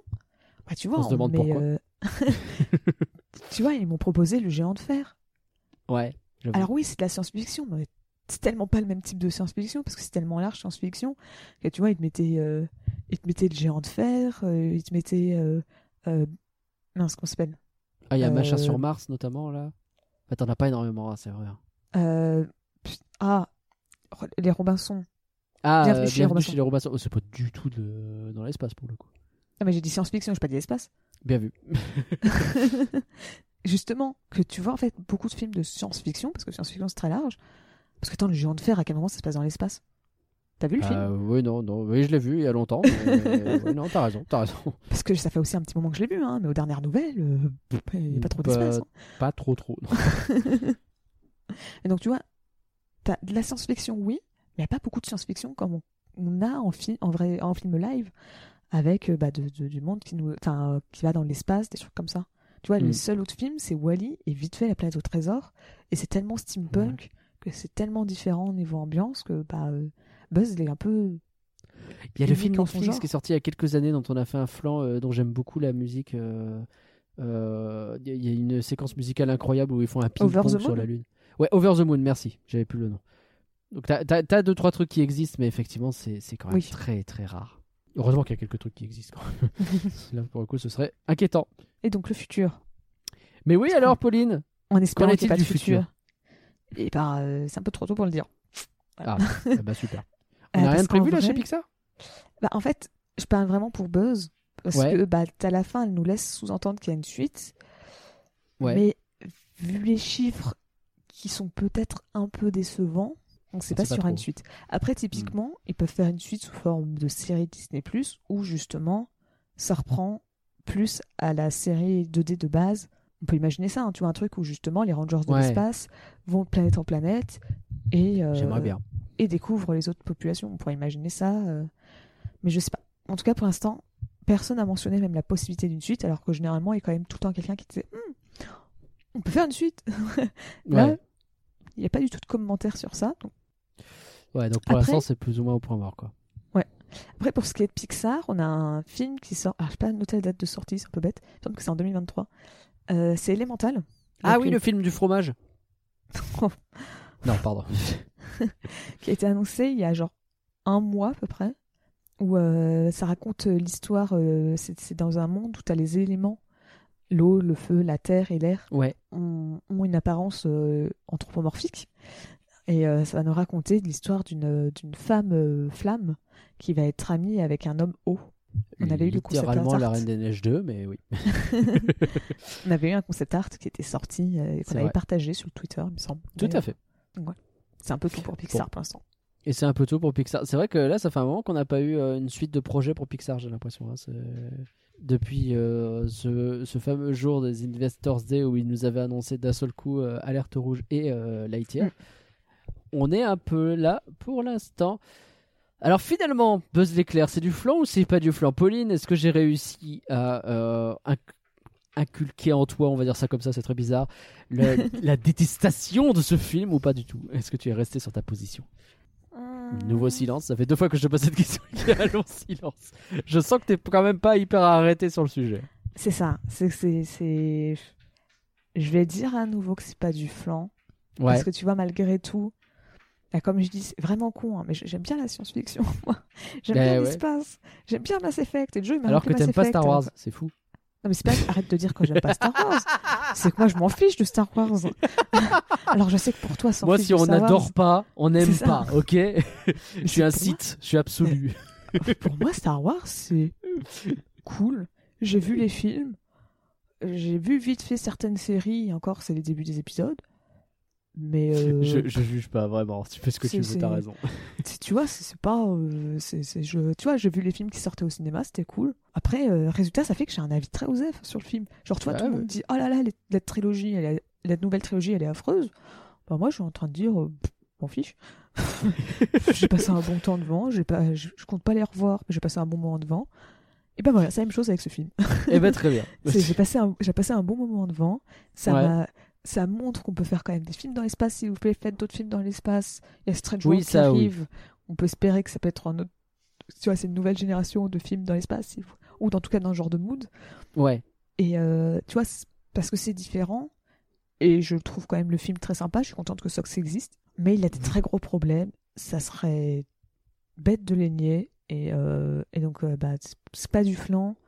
Mais on est très clairement loin d'être sur un film incroyable de Pixar de ces dernières années. Ça, je suis d'accord avec toi. Et pour moi, je vais rester sur, euh, du, sur du flanc. Je suis désolé, hein, mais merci Sox d'exister. Parce que grâce à toi, j'ai pas passé une mauvaise soirée. Mais il y a tellement de trucs. Il y a des trucs sur lesquels on était d'accord, toi et moi. Il y a des trucs sur lesquels on était en désaccord. mais, mais globalement, je, je- j'ai passé. Enfin, il y y a plein de choses qui n'allaient pas. Et je suis vraiment ressorti de là en me disant je vois pas d'intérêt à ce film. Et c'est un peu le. Ce, ce qu'on a convenu avec, euh, avec madame, où on s'est regardé, on a fait je, pourquoi on a vu, c'était pas intéressant, et heureusement qu'il y a Sox. On était d'accord sur à peu près tout. Et pour vous, alors, chers auditeurs, Buzz l'éclair, c'est du flan ou c'est pas du flan? Mais venez nous le dire, venez nous donner votre avis aussi, venez être vocaux finalement sur Twitter à Folanimé. On peut bien entendu continuer la discussion ensemble sur discord.folanimé.com. Merci Pauline pour ton beau travail, comme d'habitude. De rien. Et merci Nagla pour euh, ce supplice visiblement hein, que tu as dû subir. En plus, t'as- même pas pu aller la... même pas pu aller à la séance que tu voulais. Non mais franchement, C'est vrai, c'est vrai. Quand la SNCF, T'as pas pu voir le troi- la troisième scène post générique. euh, c'est un scandale. Merci aux patrons, bien entendu, pour leur participation sur patreon.folanimé.com. Le prochain flanc est dans une petite semaine seulement. Parce que ouais, en ce moment, dans les plannings, on fait n'importe quoi.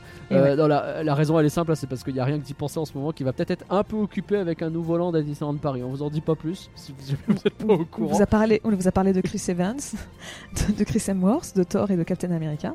Ah, il y a peut-être un lien.